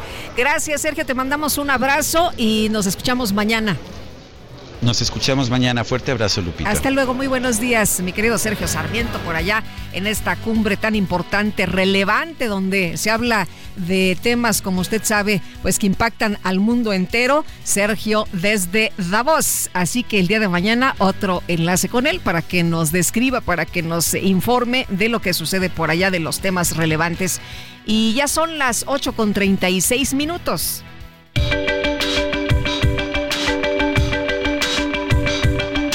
Sergio Sarmiento, tu opinión es importante. Escríbele a Twitter en arroba Sergio Sarmiento. Vámonos a los mensajes. Nos dice Francisco 1955. Buenos días, Lupita. Todo un placer desayunar y escuchar las noticias en tu voz. Un fuerte abrazo. Muchas gracias, Francisco. Bueno, pues si andamos desayunando, eche por favor un cafecito, ¿no? Y pásenos el pan y las tortillas de una vez. Bueno, dice eh, Ana, un cordial saludo desde Tuxtla Gutiérrez, Chiapas. Me encanta su programa, su información puntual, ameno y entretenido. Ana, qué bueno que lo disfrutas, qué bueno que estás con nosotros y que te informas aquí en Sergio y Lupita a través de El Heraldo. Nos dice Enrique del Mante desde Tamaulipas. Saludos, Lupita. Acá nos cayó el vigésimo séptimo frente frío. Está intenso e insoportable. Cuídate porque ya les va a caer también por allá. Y nos dice Antonio de Harvard, buenos días Lupita, saludos a todo el equipo del programa y un saludo a la distancia a Sergio, a cuidarnos del frío y también a cuidarnos para evitar enfermedades respiratorias. Saludos y a usar los suéteres, las chamarras. Pues más que los suéteres y las chamarras, mi querido Antonio, creo que además del suéter y de la chamarra, un eh, aditamento muy importante, el cubrebocas, ¿no? El cubrebocas ese no se nos debe olvidar a partir de este momento porque la situación está fuerte por las enfermedades respiratorias. Ya vimos cómo hay saturación en algunos hospitales precisamente a estas alturas y dicen que pues en dos semanas va a estar va a estar más rudo, así que hay que poner atención. Vámonos con el Químico Guerra. El Químico Guerra con Sergio Sarmiento y Lupita Juárez. Mi querido Químico, ¿cómo te va? Muy buenos días. Guten Morgen. Guten Morgen. Eso es. Buenos días, buenos Guten días. Morgen en alemán, pero. En, no, pero en sueco es Gott Morgen. Gott Morgen. ¿Por qué te digo en te lo, te lo digo en sueco. Fíjate que acaba de aparecer ahorita publicada una noticia verdaderamente ¿Sí, químico? Algo pasó ahí con nuestra comunicación con el químico Guerra, que me manda una imagen que me parece sensacional. Ahorita él ya nos va a describir qué es lo que ocurre, pero por lo pronto, por lo químico Guerra le estaba contando a nuestros amigos del auditorio que me mandaste una imagen que me parece sensacional eh, y que ahorita nos vas a dar todos los detalles. Cuéntanos. Pues fíjate que Hoy aparece la noticia, Lupita, que el Banco Europeo de Inversiones va a financiar con más de mil millones de euros la gigafábrica de baterías de Northvolt, Northvolt en Suecia. Este paquete de préstamos es la mayor operación verde en Europa hasta la fecha. Eh, en total la inversión va a ser de 5 mil millones de dólares, pero el Banco Europeo de Inversiones va a financiar mil millones de esta gigafábrica de baterías. Es verdaderamente toda una ciudad, como te mandé la foto, una ciudad de una planta en el norte de Suecia, en un pueblito que se llama Skelleftea y que va a dotar pues prácticamente de la demanda de baterías para el creciente mercado de movilidad eléctrica en Europa.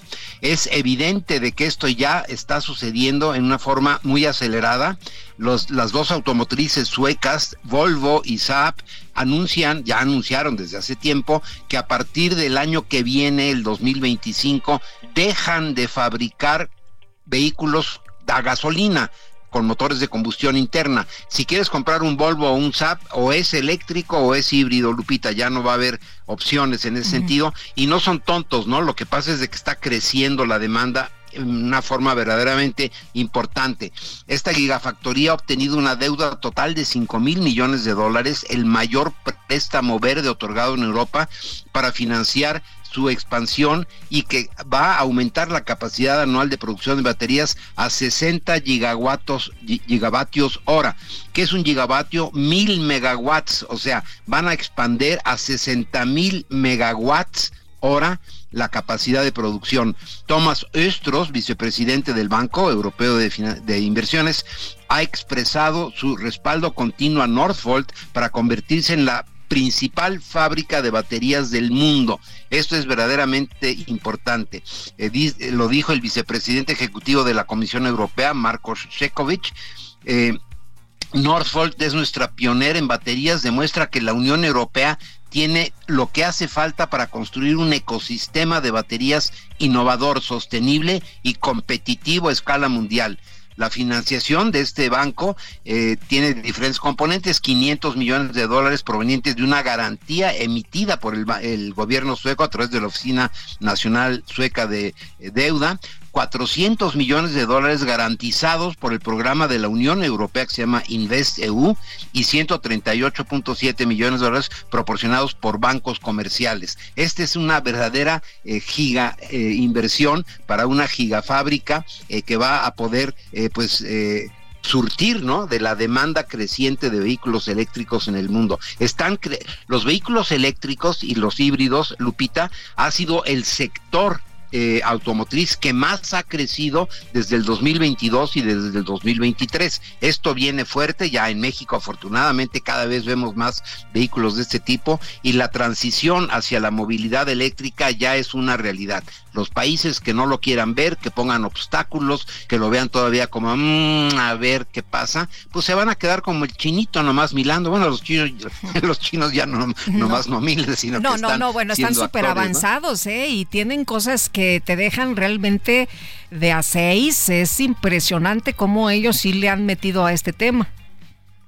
Claro, pues, pues ahí está el futuro, Lupita. Si le queremos garantizar bienestar a las generaciones que vienen, una cosa que es importantísima, Lupita, necesitamos tener el capital humano, o sea, los jóvenes bien capacitados en este tipo de tecnologías, porque ahí es donde está el futuro. Los países que sigan pues produciendo estudiantes que sepan de mecánica automotriz, ¿no? Como la mecánica nacional, ¿no? Este, en donde pues eh, se sigue capacitando en vehículos de gasolina, pues se van a quedar pues sin chamba, pues, ¿no? Y aquellos que realmente inviertan en este tipo de educación son los que van a salir adelante, Lupita. Una inversión verdaderamente sin precedentes y que indica hacia dónde va el mundo, Lupita. Muy bien, mi querido Químico, muchas gracias. Y me despido diciéndote tac, o sea, gracias en sueco. Oye, tenemos una eh, ¿viste? es en alemán. Oye, eh, pero pero este tenemos un amigo en común, eh, Bosel Limbald, que es reportero de la televisora sueca, que alguna vez eh, tengo entendido te hicieron una entrevista junto con Adriana Ferreira, así que pues algunas algunas palabrillas ahí, ¿no? hemos aprendido de nuestros amigos de por allá. Exacto, Lupita. Muy bien, pues Químico, te mando un abrazo, gracias, muy buenos días. Igualmente para ti, Lupita, buenos días. Y vámonos con Israel Lorenzana, que anda por allá en Tlalnepantla. ¿Y qué nos tienes, Israel? ¿Qué pasa? Lupita, muchísimas gracias. Un gusto saludarte esta mañana, Sergio. Pues lamentablemente tenemos muy malas noticias. Dos mujeres perdieron la vida tras recibir varios disparos de arma de fuego. Esto ocurrió sobre la avenida San José, aquí a la altura de San Juan Huastepec, muy cerca de la autopista México-Pachuca. Hasta este lugar, bueno, pues han llegado elementos de la Policía Estatal, la Policía Municipal, y es que se dice que dos sujetos llegaron hasta un puesto donde se venden desayunos, estaban estas dos mujeres, se les comienza a disparar, se dan a la fuga, no hay detenidos, y bueno, pues están en espera de la llegada del Ministerio Público para llevar a cabo el levantamiento del cuerpo e iniciar las investigaciones. Esto ocurre, te reitero, Lupita, aquí en la zona de Tlanepantla, en San Juan Izhuastepec, en donde lamentablemente pues han ejecutado a estas dos mujeres. La información que te tengo. Lupita. Qué barbaridad. Eh, eh, ¿Esto es entonces allá en Tlanepantla? Así es, muy cerca de la autopista México-Pachuca, es Avenida San José, en esta zona conocida como la zona de las gaceras, Lupita. Híjole. Bueno, Israel Lorenzana, muchas gracias, muy buenos días. Hasta luego. Y vámonos con Mario Miranda, hay un bloqueo en Avenida Revolución. ¿A qué altura, Mario? Cuéntanos. Hola, ¿qué tal, Lupita Juárez? Muy buenas tardes. Te informo que, buenos días, aproximadamente 100 personas realizan un bloqueo de vialidades en el cruce de la avenida Revolución y Sagredo, esto muy cerca de Barranca del Muerto, en la colonia Guadalupe, perteneciente a la alcaldía Álvaro Obregón. Los manifestantes son personal médico del estado de Guerrero quienes se manifiestan por el desabasto de insumos y piden también la basificación, ya que ellos comentan que hay personal que ya tiene bastantes años trabajando y no se les ha otorgado la base. Ya una comitiva se dirigió a las oficinas de la De Salud que se encuentran aquí a unas calles para entregar sus peticiones. Ya en el lugar también se encuentran elementos de tránsito realizando los cortes a la circulación. Como alternativas viales tenemos lo que es Avenida Insurgentes y el anillo periférico. También ya a este punto ha llegado equipo negro de la policía y las personas, los manifestantes, se han sentado sobre lo que es la Avenida Revolución. Esto para evitar un enfrentamiento. También ya hay personal de derechos humanos para que no se dé un enfrentamiento y que se dé de manera pacífica el retiro de los manifestantes de esta ciudad, Lupita. Muy bien, pues muchas gracias Mario por este reporte. Muy buenos días. Seguimos buenos días. Seguimos atentos, por supuesto. Muchas gracias. Y bueno, fíjese usted que eh, la gobernadora Mara Lezama afirmó que los puertos de Cozumel y Majagual recibieron en los primeros 15 días del año más de 100 cruceros. Pues una muy buena noticia, sin duda alguna, con lo que se refrenda el liderazgo turístico a través del que se genera la prosperidad compartida. Explicó que con el nuevo acuerdo por el bienestar y el desarrollo de Quintana Roo se promueve la llegada de más cruceros a la entidad, así como que tengan más días de pernocta que permitan una mayor derrama económica en beneficio de los trabajadores turísticos y sus familias. Así que, pues sin duda, una extraordinaria noticia allá en Quintana Roo, esto del turismo que pues llega a través de los cruceros. Bueno, y el Heraldo de México publicó su encuesta sobre preferencias electorales en capitales. Eh, Rommel Pacheco, candidato al alcalde de Mérida. ¿Cómo estás? Qué gusto saludarte esta mañana. Muy buenos días. Hola. Gusto es mío, te saludo a ti y a todo el auditorio. Oye, pues, eh, ¿cómo ves los números si hoy fuera la elección a la alcaldía precisamente de Mérida por eh, los siguientes partidos? Se le ha preguntado en esta encuesta del Heraldo de México y Poligrama, pues, eh, ¿cómo ves, cómo ves los datos? 42.3% para la alianza PAN-PRI y Morena PT Partido Verde 29.1%. Cuéntanos cómo te sientes y cómo ves hasta este momento la fotografía. Pues primero que nada muy contento, contento con la confianza de todos los meridanos, de estar trabajando, de yo el día de hoy pues sigo siendo diputado federal y me encuentro pues recorriendo el, las colonias como lo he hecho desde hace dos años, rescatando las dolencias, el sentir de las, de las personas y hay diferentes encuestas, diferentes mediciones, en algunas estamos arriba, otras abajo, otras empatado. Pero yo creo que el trabajo es lo que va a dar la confianza, el trabajo es lo que habla, el, trabajo es lo que al final se va a definir en, en, unos meses quién va, quién va a estar al, al frente. Por, por mi parte, yo, yo contento, porque más allá de, de las encuestas, el, tienes el, el, sentir de las personas al estar en los parques, en las colonias, tocando puertas, escuchando, y, y eso es un, es creo que vamos, creo que vamos muy bien. Y estoy acostumbrado a siempre competir en, en, en las competencias más difíciles. pues estás acostumbrado, ¿no? A que haya presión, a que haya pues eh, alguien que va delante de ti y bueno, pues ahora no es la excepción, Rommel. Sí, sabemos que, que, Yucatán y sobre todo Mérida ha sido por muchos años, por más de 30 años, ¿no? Han, han, han estado pues prácticamente un solo color y el día de hoy pues eh, estamos dando esa batalla y darle vuelta a lo que la ciudadanía el día de hoy ya está cansado, ¿no? Y, y, se siente, porque te lo dicen, de verdad es el comentario de las personas donde ya estamos cansados, por más de 30 años sea lo mismo y no vemos una diferencia. Y si bien, y yo, yo quiero reconocer que Mérida es una de las ciudades y Yucatán con, eh, seguras, ¿no? Pero no atribuírselo solamente a una administración, sino si vemos la administración pasada también de otro partido, eh, Yucatán seguía siendo el estado más seguro. Y eso viene de una continuidad de seguridad. Y eso viene de una continuidad y una cultura de los ciudadanos que, que, hemos preservado. O sea, no es el gobierno, es la ciudadanía.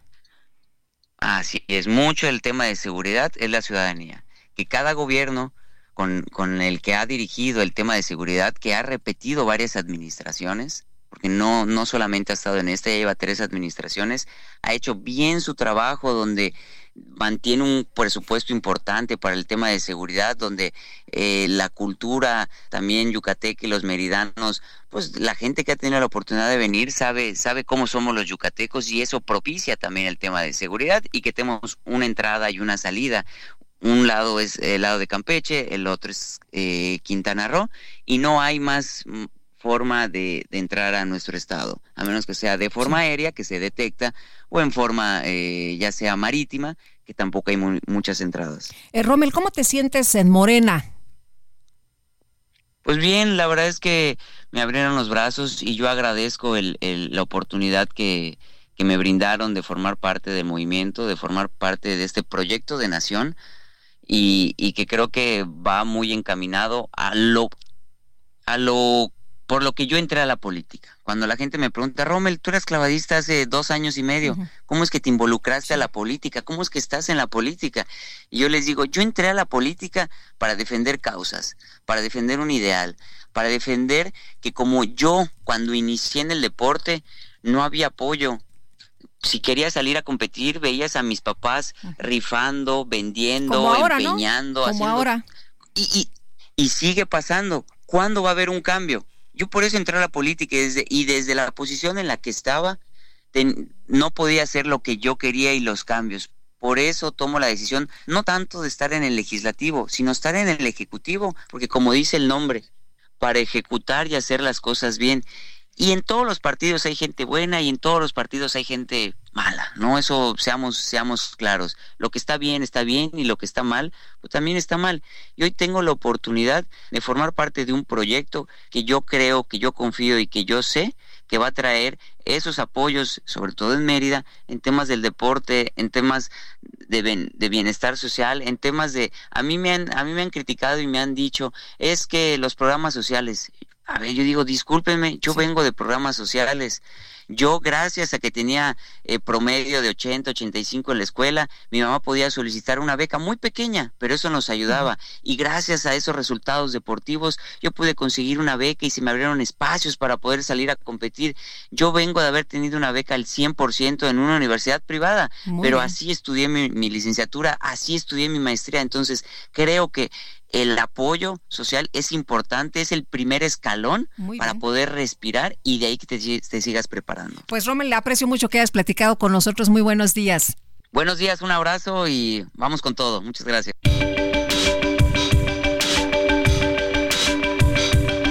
Sergio Sarmiento y Lupita Juárez quieren conocer tu opinión, tus comentarios o simplemente envía un saludo para ser más cálida esta mañana.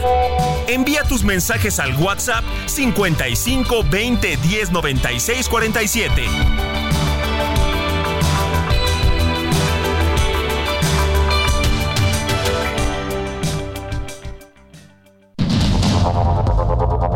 Continuamos con Sergio Sarmiento y Lupita Juárez por el Heraldo Radio.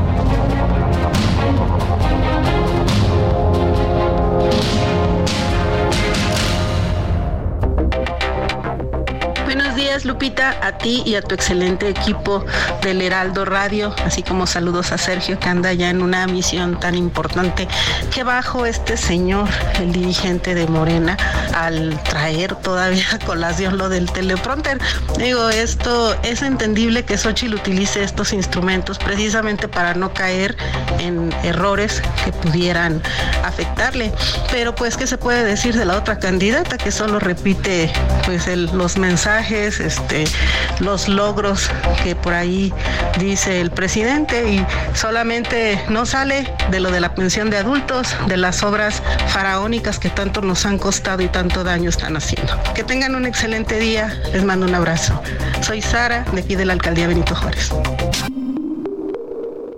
Bueno, y seguimos con los mensajes. Nos dice una persona del auditorio que pide omitir su nombre, que qué bueno que se habla del tema de los profesores a los que no se les paga en el estado de Zacatecas. Es una situación muy compleja para muchos de ellos, ya que las pensiones pues son para los profesores de mayor edad que viven al día. Que les pague, dice esta persona, que se les pague y que explique precisamente pues qué es lo que están haciendo con sus recursos, por qué no les dan el dinero que les correspondía. Pues eh, imagínense, nada más les dejaron de pagar la segunda quincena de diciembre, el aguinaldo, no lo han recibido. Y ya estamos a qué? Pues a la primera quincena de enero del 2024, ¿no? Tienen rezagos en los pagos de los profesores del año 2023. ¿Dónde está el recurso? ¿Por qué no se les paga a los profesores? Hay paros precisamente por esta situación. Y nos dice otra persona, hola Sergio, cuídate del frío de Suiza, mi esposo es suizo y bueno, sabemos de los fríos de por allá. Lupita, también cuídate. Muchos saludos desde Tequisquiapan, Patricia. Gracias, Patricia. Isa López, buenos días. Te ves muy bien guapo, Sergio, en las fotos. Me preocupa mucho mucho lo de Ucrania y ojalá apoyen a Ucrania. Muchos saludos. Gracias, Isa, por tu mensaje. Y nosotros le tenemos un resumen de noticias, lo más importante hasta el momento. Ya son las nueve con cuatro minutos. Desde Palacio Nacional, el subsecretario de Seguridad Pública, Luis Rodríguez Bucio, informó que las ocho colombianas que fueron localizadas en Tabasco van a ser repatriadas por falsedad de información, por falsear su información sobre su ingreso a nuestro país. Todas manifestaron haber ingresado de manera al país de manera legal. Todas se dedican al servicio de acompañamiento y fueron contratadas para una fiesta privada mediante un chat de estos de WhatsApp, que por su voluntad permanecieron en el lugar de la fiesta hasta el día de su localización, es decir, el día 13 de enero negaron haber sido secuestradas o retenidas en contra de su voluntad. Incluso eh, una de ellas editó un video ahí en la fiscalía donde manifestó haber estado bajo los influjos del alcohol y sentimental cuando se comunicó con su familiar en Colombia y se mostró incluso sorprendida al saber que estaban siendo buscadas por las autoridades mexicanas. El Servicio de Administración Tributaria dio a conocer que en 2023 los ingresos tributarios del país sumaron 4 billones 517 mil millones de pesos, es decir, 2.3% menos que la meta establecida para todo el año. La Comisión Federal de Electricidad reconoció que de las seis centrales de generación prioritarias instruidas durante la actual administración, solo una ha sido concluida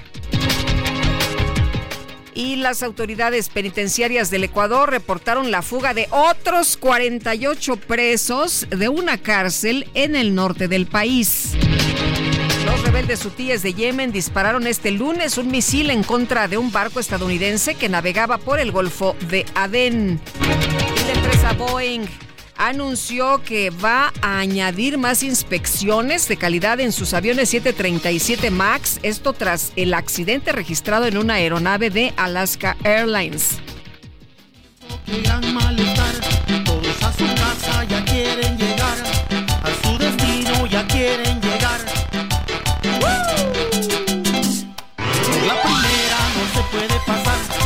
Resulta que el informe internacional de la plataforma TomTom, dedicada a analizar las tendencias de tráfico y contaminación en más de 56 países, reveló que la Ciudad de México ocupa el lugar número 13 entre las ciudades más lentas para los automovilistas, así como la segunda con más tiempo perdido en los traslados, solo por detrás de Lima, Perú. Este reporte también revela que los capitalinos pasan aproximadamente 150 horas al año en el tráfico, lo que equivale, escuche usted cuánto se pierde, cuánto perdemos por estar en el tráfico, seis días y ocho horas. La primera no se puede pasar.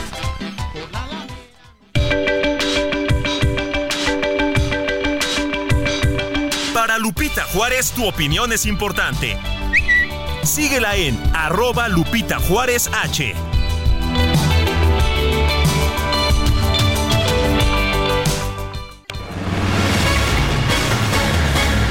siguen las cosas complicadas allá en Ecuador. Resulta que ahora unos 48 presos escaparon de una cárcel del norte de ese país en medio de una requisa, es lo que ha señalado eh, apenas la agencia penitenciaria, mientras que el gobierno prometió seguir con los operativos de las fuerzas de seguridad.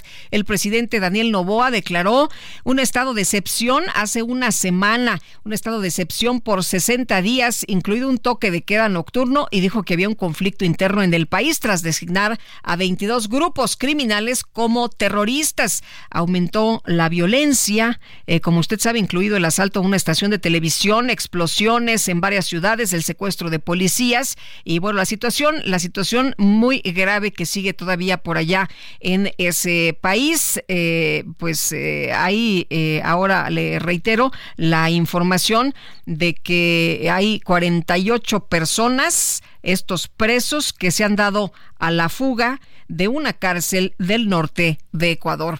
Y las tormentas invernales en los Estados Unidos afectan la producción y la distribución del gas y la energía eléctrica. Y Juan Guevara, nos tienes toda la información. ¿Cómo estás? Qué gusto saludarte. Muy buenos días. Hola, Juan. Ahora sí que se nos congeló Juan Guevara. Sí, sí, sí, no, aquí estoy. ¿Me escuchan? Hola, Ya, ahora sí te escuchamos. ¿Cómo estás? Ahora sí. Bueno, saludos desde Houston, mi querida Lupita, en donde estamos en prácticamente verano, estamos a 7 grados bajo cero. prácticamente para irnos a nadar, claramente, y así prácticamente todo el país.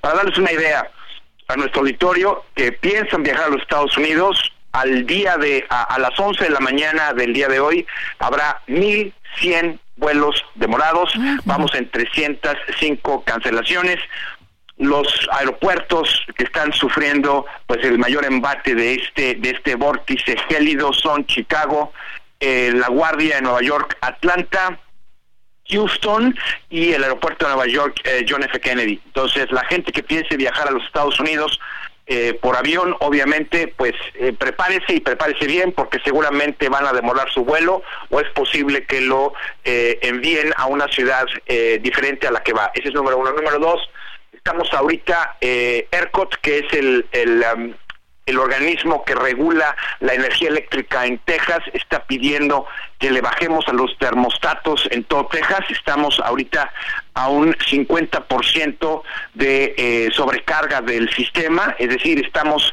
cerca de llegar a la capacidad total de la red eléctrica.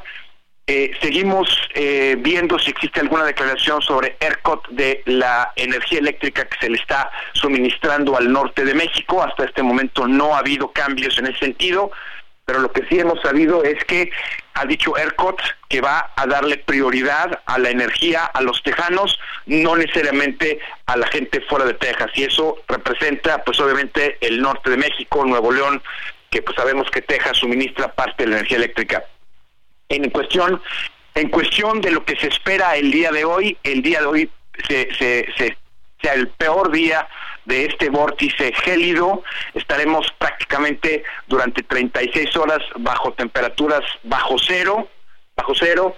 Eh, ya llevamos eh, pues varios muertos tanto en Texas como en otros estados del país. 135 millones de eh, ciudadanos americanos en este momento estamos bajo condiciones eh, de, clima extremo. Hay partes del norte del país que están a 20 bajo cero. Chicago, donde tenemos nuestra estación de radio, está en 28 grados bajo cero. Híjole, no, no, no, no, 28 bajo cero. 28 bajo cero hoy a las 7 de la mañana, Lupita. Así que cuando quieras venirte a transmitir para acá. Gracias por la invitación. Oye, mejor te invito a transmitir desde Cancún. Sí, no, bueno, encantado de la vida. Eh, el tema es, para la audiencia de, México, esto está sucediendo y estamos tratando de ver cuál es la situación con los migrantes en la frontera. Obviamente no se ha dado un pronunciamiento oficial a través del gobernador de Texas en la frontera con Pass. Obviamente, Igo Paz también está sufriendo embate de esta eh, tormenta gélida y sabemos que hay mucha gente en la intemperie, eh, eh, inmigrantes venezolanos y mexicanos que quieren cruzar por el paso por Eagle Pass y por Piedras Negras. Hasta este momento no se ha dado ninguna declaración por el gobernador Greg Abbott sobre ayuda a estos inmigrantes o qué se va a hacer o si se les va a ofrecer algún refugio. Por lo pronto no ha habido pronunciamiento de ningún tipo y estamos con esto que es una noticia en desarrollo, eh, porque sí están las cosas complicadas, las ciudades colapsadas, la gente está trabajando desde casa, tratando de eh, utilizar y calentar sus casas con gas y con energía eléctrica. Y como aquí las casas son de palitos, tú lo sabes, no son de adobe como en México, se enfrían y se calientan muy rápido. Así que le estamos pasando de una manera interesante. Pues me imagino, mi querido Juan, muchas gracias por la información y vamos a estar muy pendientes y nos enlazamos mañana, ¿no? A ver cómo andan. Claro que sí, aquí estamos pendientazos. Gracias, es eh, Juan Guevara desde los Estados Unidos con esta información. Y bueno, el expresidente de los Estados Unidos, Donald Trump, logró anoche una victoria muy importante en Iowa, en lo que fue la primera estación de la carrera por definir al candidato del Partido Republicano a la Casa Blanca este año, impulsado, dicen, por eh, buena medida por esta crisis, precisamente lo que nos hablaba Juan Guevara, de la migración en la frontera con México con las proyecciones eh, pues de 51.1% de los votos, Trump logró una victoria que se ha señalado como histórica en las llamadas asambleas republicanas con alrededor de 30 puntos arriba del gobernador de Florida Ron DeSantis y de la ex embajadora Nikki Haley. Bueno, y vámonos, vámonos de regreso con información de mi compañero Israel Lorenzana. Israel, ¿qué más nos tienes? Buenos días. Lupita, muchísimas gracias. Pues ahora tenemos información en materia vehicular, carga vehicular esta mañana con dirección a Indios Verdes a través de la autopista México-Pachuca. Por un lado, el transporte público y por otro, por supuesto, los vehículos de carga con dirección a Insurgentes. Hay que utilizar Centenario como alternativa para nuestros amigos que van con dirección hacia el perímetro de Martín Carrera. El sentido opuesto, a través de la México-Pachuca, sin ningún problema, Lupita, se presenta como una buena alternativa para los automovilistas que se incorporan a la vía Morelos o los que siguen su marcha con dirección hacia la zona centro de Ecatepec. Lupita Juárez, la información que te tengo. Israel, muchas gracias, muy buenos días. Hasta luego. Y vámonos con Mario Miranda. Mario, adelante. Hola, ¿qué tal Lupita Juárez? Muy buenos días. Tenemos buenas noticias para todos los automovilistas que transitan sobre la avenida Revolución en dirección al centro. Ya se ha retirado el bloqueo que mantenían personal médico del estado de, Guerrero. Llegaron equipos metropolitanos, convencieron a estas personas de retirarse. Ya está totalmente reabierta la circulación en ambos sentidos de la avenida Revolución. Esto a la altura del metro Barranca del Muerto. Los manifestantes se han trasladado lo que es a la calle de Gustavo E. Campa y también al cruce con Macedonio Alcalá. Aquí en este punto se encuentran unas oficinas de la Secretaría de Salud y se encuentran aquí manifestándose. Ya, ya ingresó una comitiva con un escrito para pues, exigirle sus peticiones. Estaremos informando a través del Heraldo de lo que ocurra con esta manifestación de personal médico. Muy bien, muchas gracias Mario. Regresamos contigo y ya son las, las iba a decir las 7, ¿eh? las 7, ya les iba a quitar unas cuantas horitas, las 9 con 25.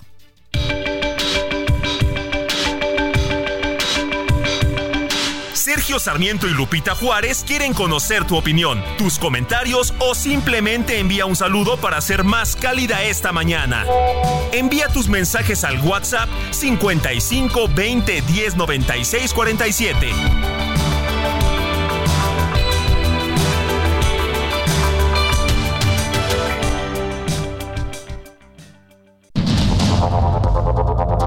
Continuamos con Sergio Sarmiento y Lupita Juárez por el Heraldo Radio.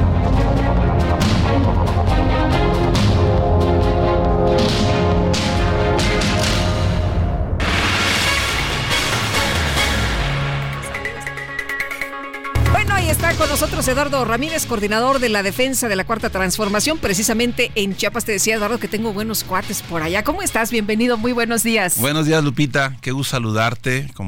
Y un feliz año a todo el equipo del Heraldo. Oye, pues estás empezando un año 2024 con mucha actividad, con mucho trabajo. Veía que eh, mandabas el otro día a través de tus redes sociales un, eh, pues eh, ahí un, un video en el que decías, bueno, se estaba trabajando en la agenda legislativa, también en la plenaria para arrancar el próximo periodo ordinario. Y de la agenda legislativa, precisamente, cuéntame qué es lo que va a pasar, pero sobre todo este tema de lo que ha propuesto el presidente de la República sobre las reformas, porque tú hiciste mucho énfasis en el apoyo a las reformas del presidente.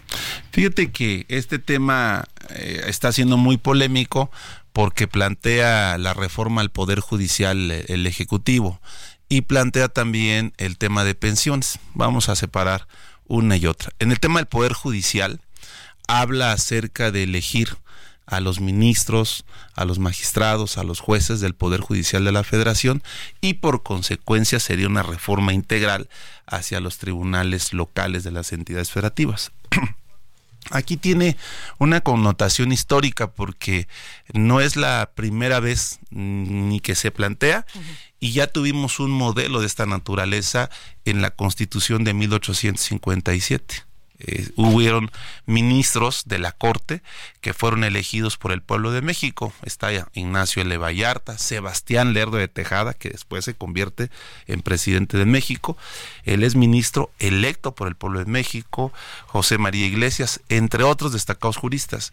Entonces, es un modelo que se ha eh, que ya estuvo en, México, en nuestro país. Lo que está planteando el presidente es volver a reformar el Poder Judicial y que sea la impartición de justicia eh, desde una participación democrática.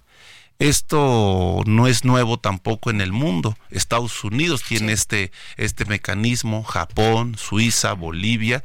Estas son figuras importantes que ya están en las constituciones de estos gobiernos y en el que si de llevarse a cabo en, en, nuestro país se requiere de una mayoría calificada. Claro, que no la tienen en estos momentos. Ni en el Senado ni en Cámara de Diputados. Pero hay algo que es importante destacar. La reforma, desde mi punto de vista, es favorable que el pueblo de México elija a sus impartidores de justicia, porque no es posible que en el primer contexto, que son los ministros de la Corte, sea el presidente el que los proponga. Nuestro sistema es presidencialista. El Ejecutivo propone la terna, es decir, pongo a tres de mis cercanos o cercanas. Como ocurrió ahora con Lenia Batres, ¿no? Exactamente, entonces lo mando al Senado. Pero si el Senado no se pone de acuerdo, dice nuestra Constitución, entre el artículo 96 y 97 de, de la Constitución de Política de México, tiene la facultad el presidente de nombrarla directamente y sea el Senado el que le tome la propuesta. Entonces, si lo ves desde el punto de vista social se ve como la intromisión de un poder ejecutivo hacia un poder judicial. Pero este es el diseño constitucional que tenemos en el país. Oye, pero interesante, ¿no? Decías, es un tema polémico porque incluso entre los ministros como Loreta Ortiz, que es afín al presidente López Obrador, ella no está de acuerdo en que se elija de esa manera. De hecho, ponía por ahí un ejemplo, el que decía que un eh, eh, pues eh, juez de los Estados Unidos había votado en contra de un mexicano. ¿Por qué? Pues porque eso le da popularidad. Bueno, es da a favor y en contra. Pero si retomamos lo que tenemos hoy, desde mi punto de vista, no, ya, ya, ya es un sistema agotado. Ya este tema sí hay que reformarlo. O sea, tú sí dices, es que ya... Es, es positiva la reforma judicial, sí, sí lo es. ¿Por qué? Porque podemos analizar que desde los resolutivos de la Corte, eh, decía el doctor Jorge Carpizo, la Corte va a resolver siempre en autonomía, en libertad, eh, desde el punto de vista que no haya un interés de la República. Pero cuando hay un interés de la República, la división de poderes no funciona. Esto es históricamente. Entonces, si el presidente está planteando que vayan acá como un cargo de elección este, popular, pero desde la impartición de justicia, tenemos que reformar todo el diseño del sistema presidencialista. Es, es, agotar el fin del presidencialismo en el Poder Judicial, agotar el fin del poder que tienen los gobernadores en sus entidades, porque es el mismo mecanismo. Proponen al magistrado y el Congreso local lo aprueba. ¿Qué sucede en el tema de jueces y magistrados federales?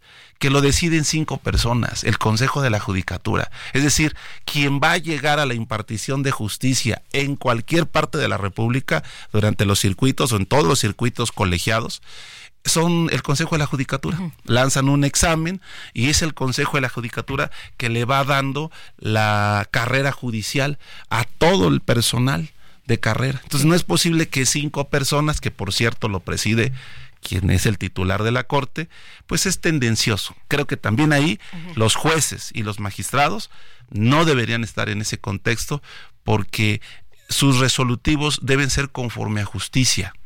Y la justicia no tiene que ver con un tema eh, teórico, sino más bien un tema social, filosófico. Entonces entran ciertos matices, el que tengan posibilidad de participar los impartidores y que tengan las credenciales, la carrera de abogado, el ejercicio de litigantes durante cinco años. Y esto puede ser todo un diseño interesante que desgraciadamente a mí ya no me va a tocar. es lo que te iba a decir, ya no te va a tocar, ¿no? Se lo, se lo dejan a, los que van a entrar, ¿no?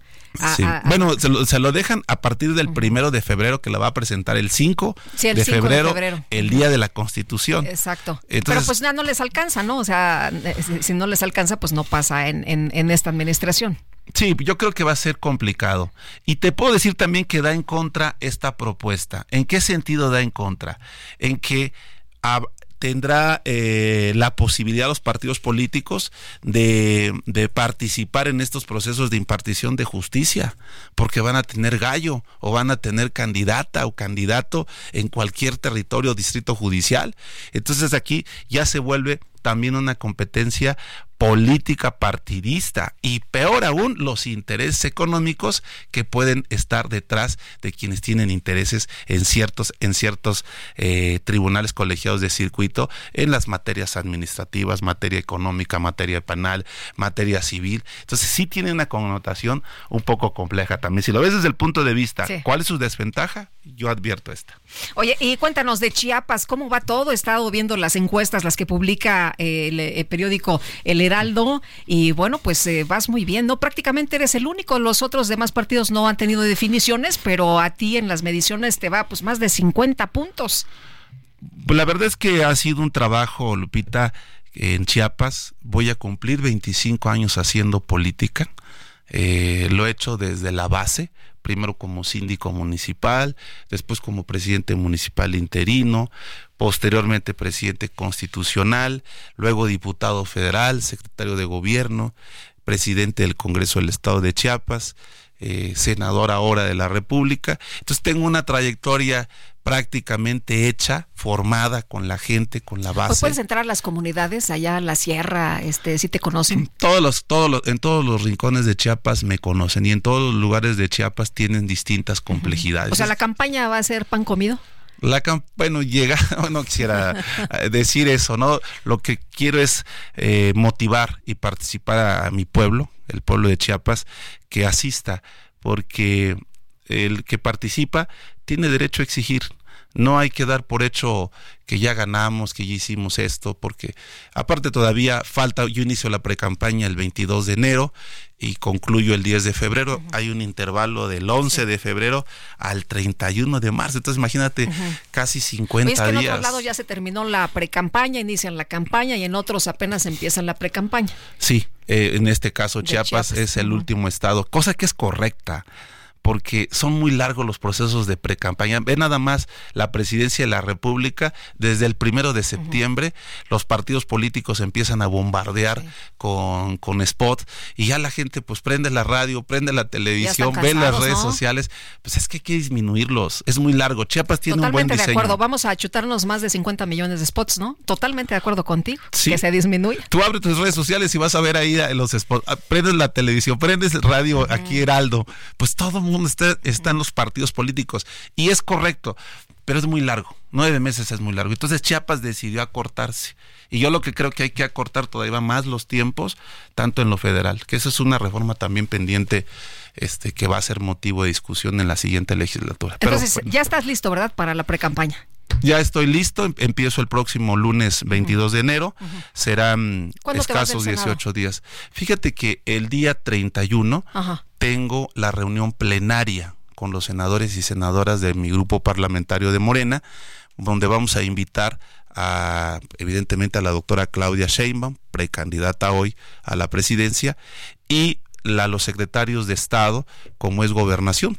Eh, vamos a discutir las reformas del Ejecutivo, seguramente nos va a dar un contenido más amplio y vamos a también mandar a, invitar a lo que es la educación, lo que es el tema de salud y arrancaremos nuevamente el periodo. Yo estoy pidiendo mi licencia el primero de febrero eh, la primera sesión para poder retirarme y cumplir con los 120 días que me mandata la constitución local. Muy bien, pues Eduardo, muchas gracias por platicar con nosotros esta mañana. Quedó en el tintero el tema de tu libro, el tema de la pobreza, de la migración, que son cosas muy importantes, este y bueno, muchos otros asuntos, ¿no? Pero te, invito para que eh, sí, sí, sí, claro. Muy bien. Muchas gracias, Lupita. Un compromiso ahorita. Muchísimas gracias. Gracias, Lupita. Buen día a todos. Muy buenos días, Eduardo Ramírez, coordinador de la defensa de la Cuarta Transformación en Chiapas. Y nosotros vamos con Mónica Reyes. Muy buenos días, Lupita. ¿Cómo estás? ¿Cómo te va? Qué gusto saludarte esta mañana. Y amigos del Heraldo Radio, por supuesto que también. Fíjense que les quiero preguntar si ustedes sabían que el descansar bien tiene efectos muy positivos en nuestro cuerpo y mente, ya que incrementa nuestra creatividad, nos ayuda a perder peso, nos hace ver más jóvenes y sanos, ayudándonos a proteger nuestro corazón. Por eso la pasión de Colchones Carreiro por más de 50 años es lograr que tú tengas el descanso que mereces. Un mejor descanso es una mejor calidad de vida. Encuentra tu tienda de descanso más cercana en carreiro.mx diagonal tiendas. En ella te darán toda la información que requieras de tu modelo Carreiro favorito. Colchones Carreiro.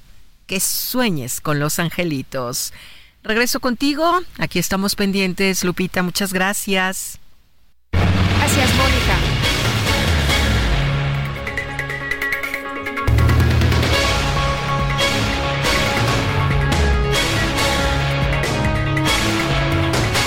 Vamos con la información y fíjese usted que pide Tamaulipas al crimen organizado respetar las elecciones. Hágame usted el favor, pues resulta que ante el recrudecimiento de la narcoviolencia, el titular de la Secretaría de Seguridad Pública de Tamaulipas, Sergio Chávez García, pidió al crimen organizado respetar y permitir que se lleven a cabo las elecciones de 2024 en la entidad. ¿De cuándo acá se le tiene que pedir permiso al crimen organizado? Oiga, por favorcito, ay, no les encargo que este nos den chance, ¿no? Que se respete para que podamos tener elecciones tranquilas acá en la entidad. ¿Cómo la ve? Vámonos a un resumen de lo más importante. Ya son en este momento las 9 de la mañana con 44 minutos y vamos al resumen de lo que ha ocurrido, precisamente lo más importante esta mañana. El presidente López Obrador restó importancia a los amagos del exmandatario de los Estados Unidos, Donald Trump, de sellar la frontera con México en caso de regresar a la Casa Blanca. Es parte de las campañas en Estados Unidos. Se expresan muchas cosas en las campañas para tratar de ganar votos sin embargo, no se pueden cerrar las fronteras entre México y Estados Unidos. No se puede cerrar la frontera porque es eh, fundamental la integración económica, social, es indispensable la buena vecindad. Bueno, no es la primera vez que Donald Trump hace este tipo de amenazas. Acordará usted la primera vez decía que va, eh, que iba a construir este muro y agarró como piñata a México. Y bueno, pues no es la excepción. Esto le funciona. Hay gente que está totalmente de acuerdo con él. Y bueno, pues ahí está de nuevo Trump en contra de México y hablando de sellar la frontera con nuestro país si llega a la Casa Blanca. Y por otro lado, el presidente López Obrador criticó a los medios de comunicación que cuestionan el funcionamiento de la mega farmacia del bienestar. Es un periodismo muy tendencioso a partir de la defensa de intereses económicos. Estamos hablando de que el plazo para que el gobierno federal cuente y abastezca de estos medicamentos a estas personas, a estos pacientes, de aquí a marzo. Ya tiene, no, no, no, no, no nos vas a emplazar. No, no. ya hay medicamentos. No es un plazo que yo pongo, es la gente que dice es que no encuentro mi medicamento y ya llamé a la farmacia de Sí, pero la gente eh, puede por sí misma hacer su solicitud. No son menores de edad. ¿sí? No necesitan tutela. Y menos ¿sí? de personas que fingen interesarse por el pueblo, cuando lo que buscan es sacar provecho personal. Bueno, pues aunque no funcione, el presidente dice que sí funciona y aunque la gente esté eh, pues eh, dando a conocer sus experiencias de que no hay medicamento, el presidente dice que son los medios de comunicación los culpables. En este espacio, la consejera del INE, Claudia Zavala, advirtió que los moderadores de los debates entre candidatos a la presidencia de la República van a tener una participación activa. Siempre hemos dicho que la participación de quienes moderen será activa. Eh, o sea, no es protagonista, pero sí es activa, pues son profesionales quienes nos ayudan a hacer este ejercicio eh, democrático tan importante. Entonces, sí va a ser activa. Hoy tenemos registradas dos coaliciones y un partido político. Parecería que serán tres candidaturas, dos candidatas y un candidato, por lo que podemos ver, ¿no? Pero hasta que se registren eh, tendremos esa certeza.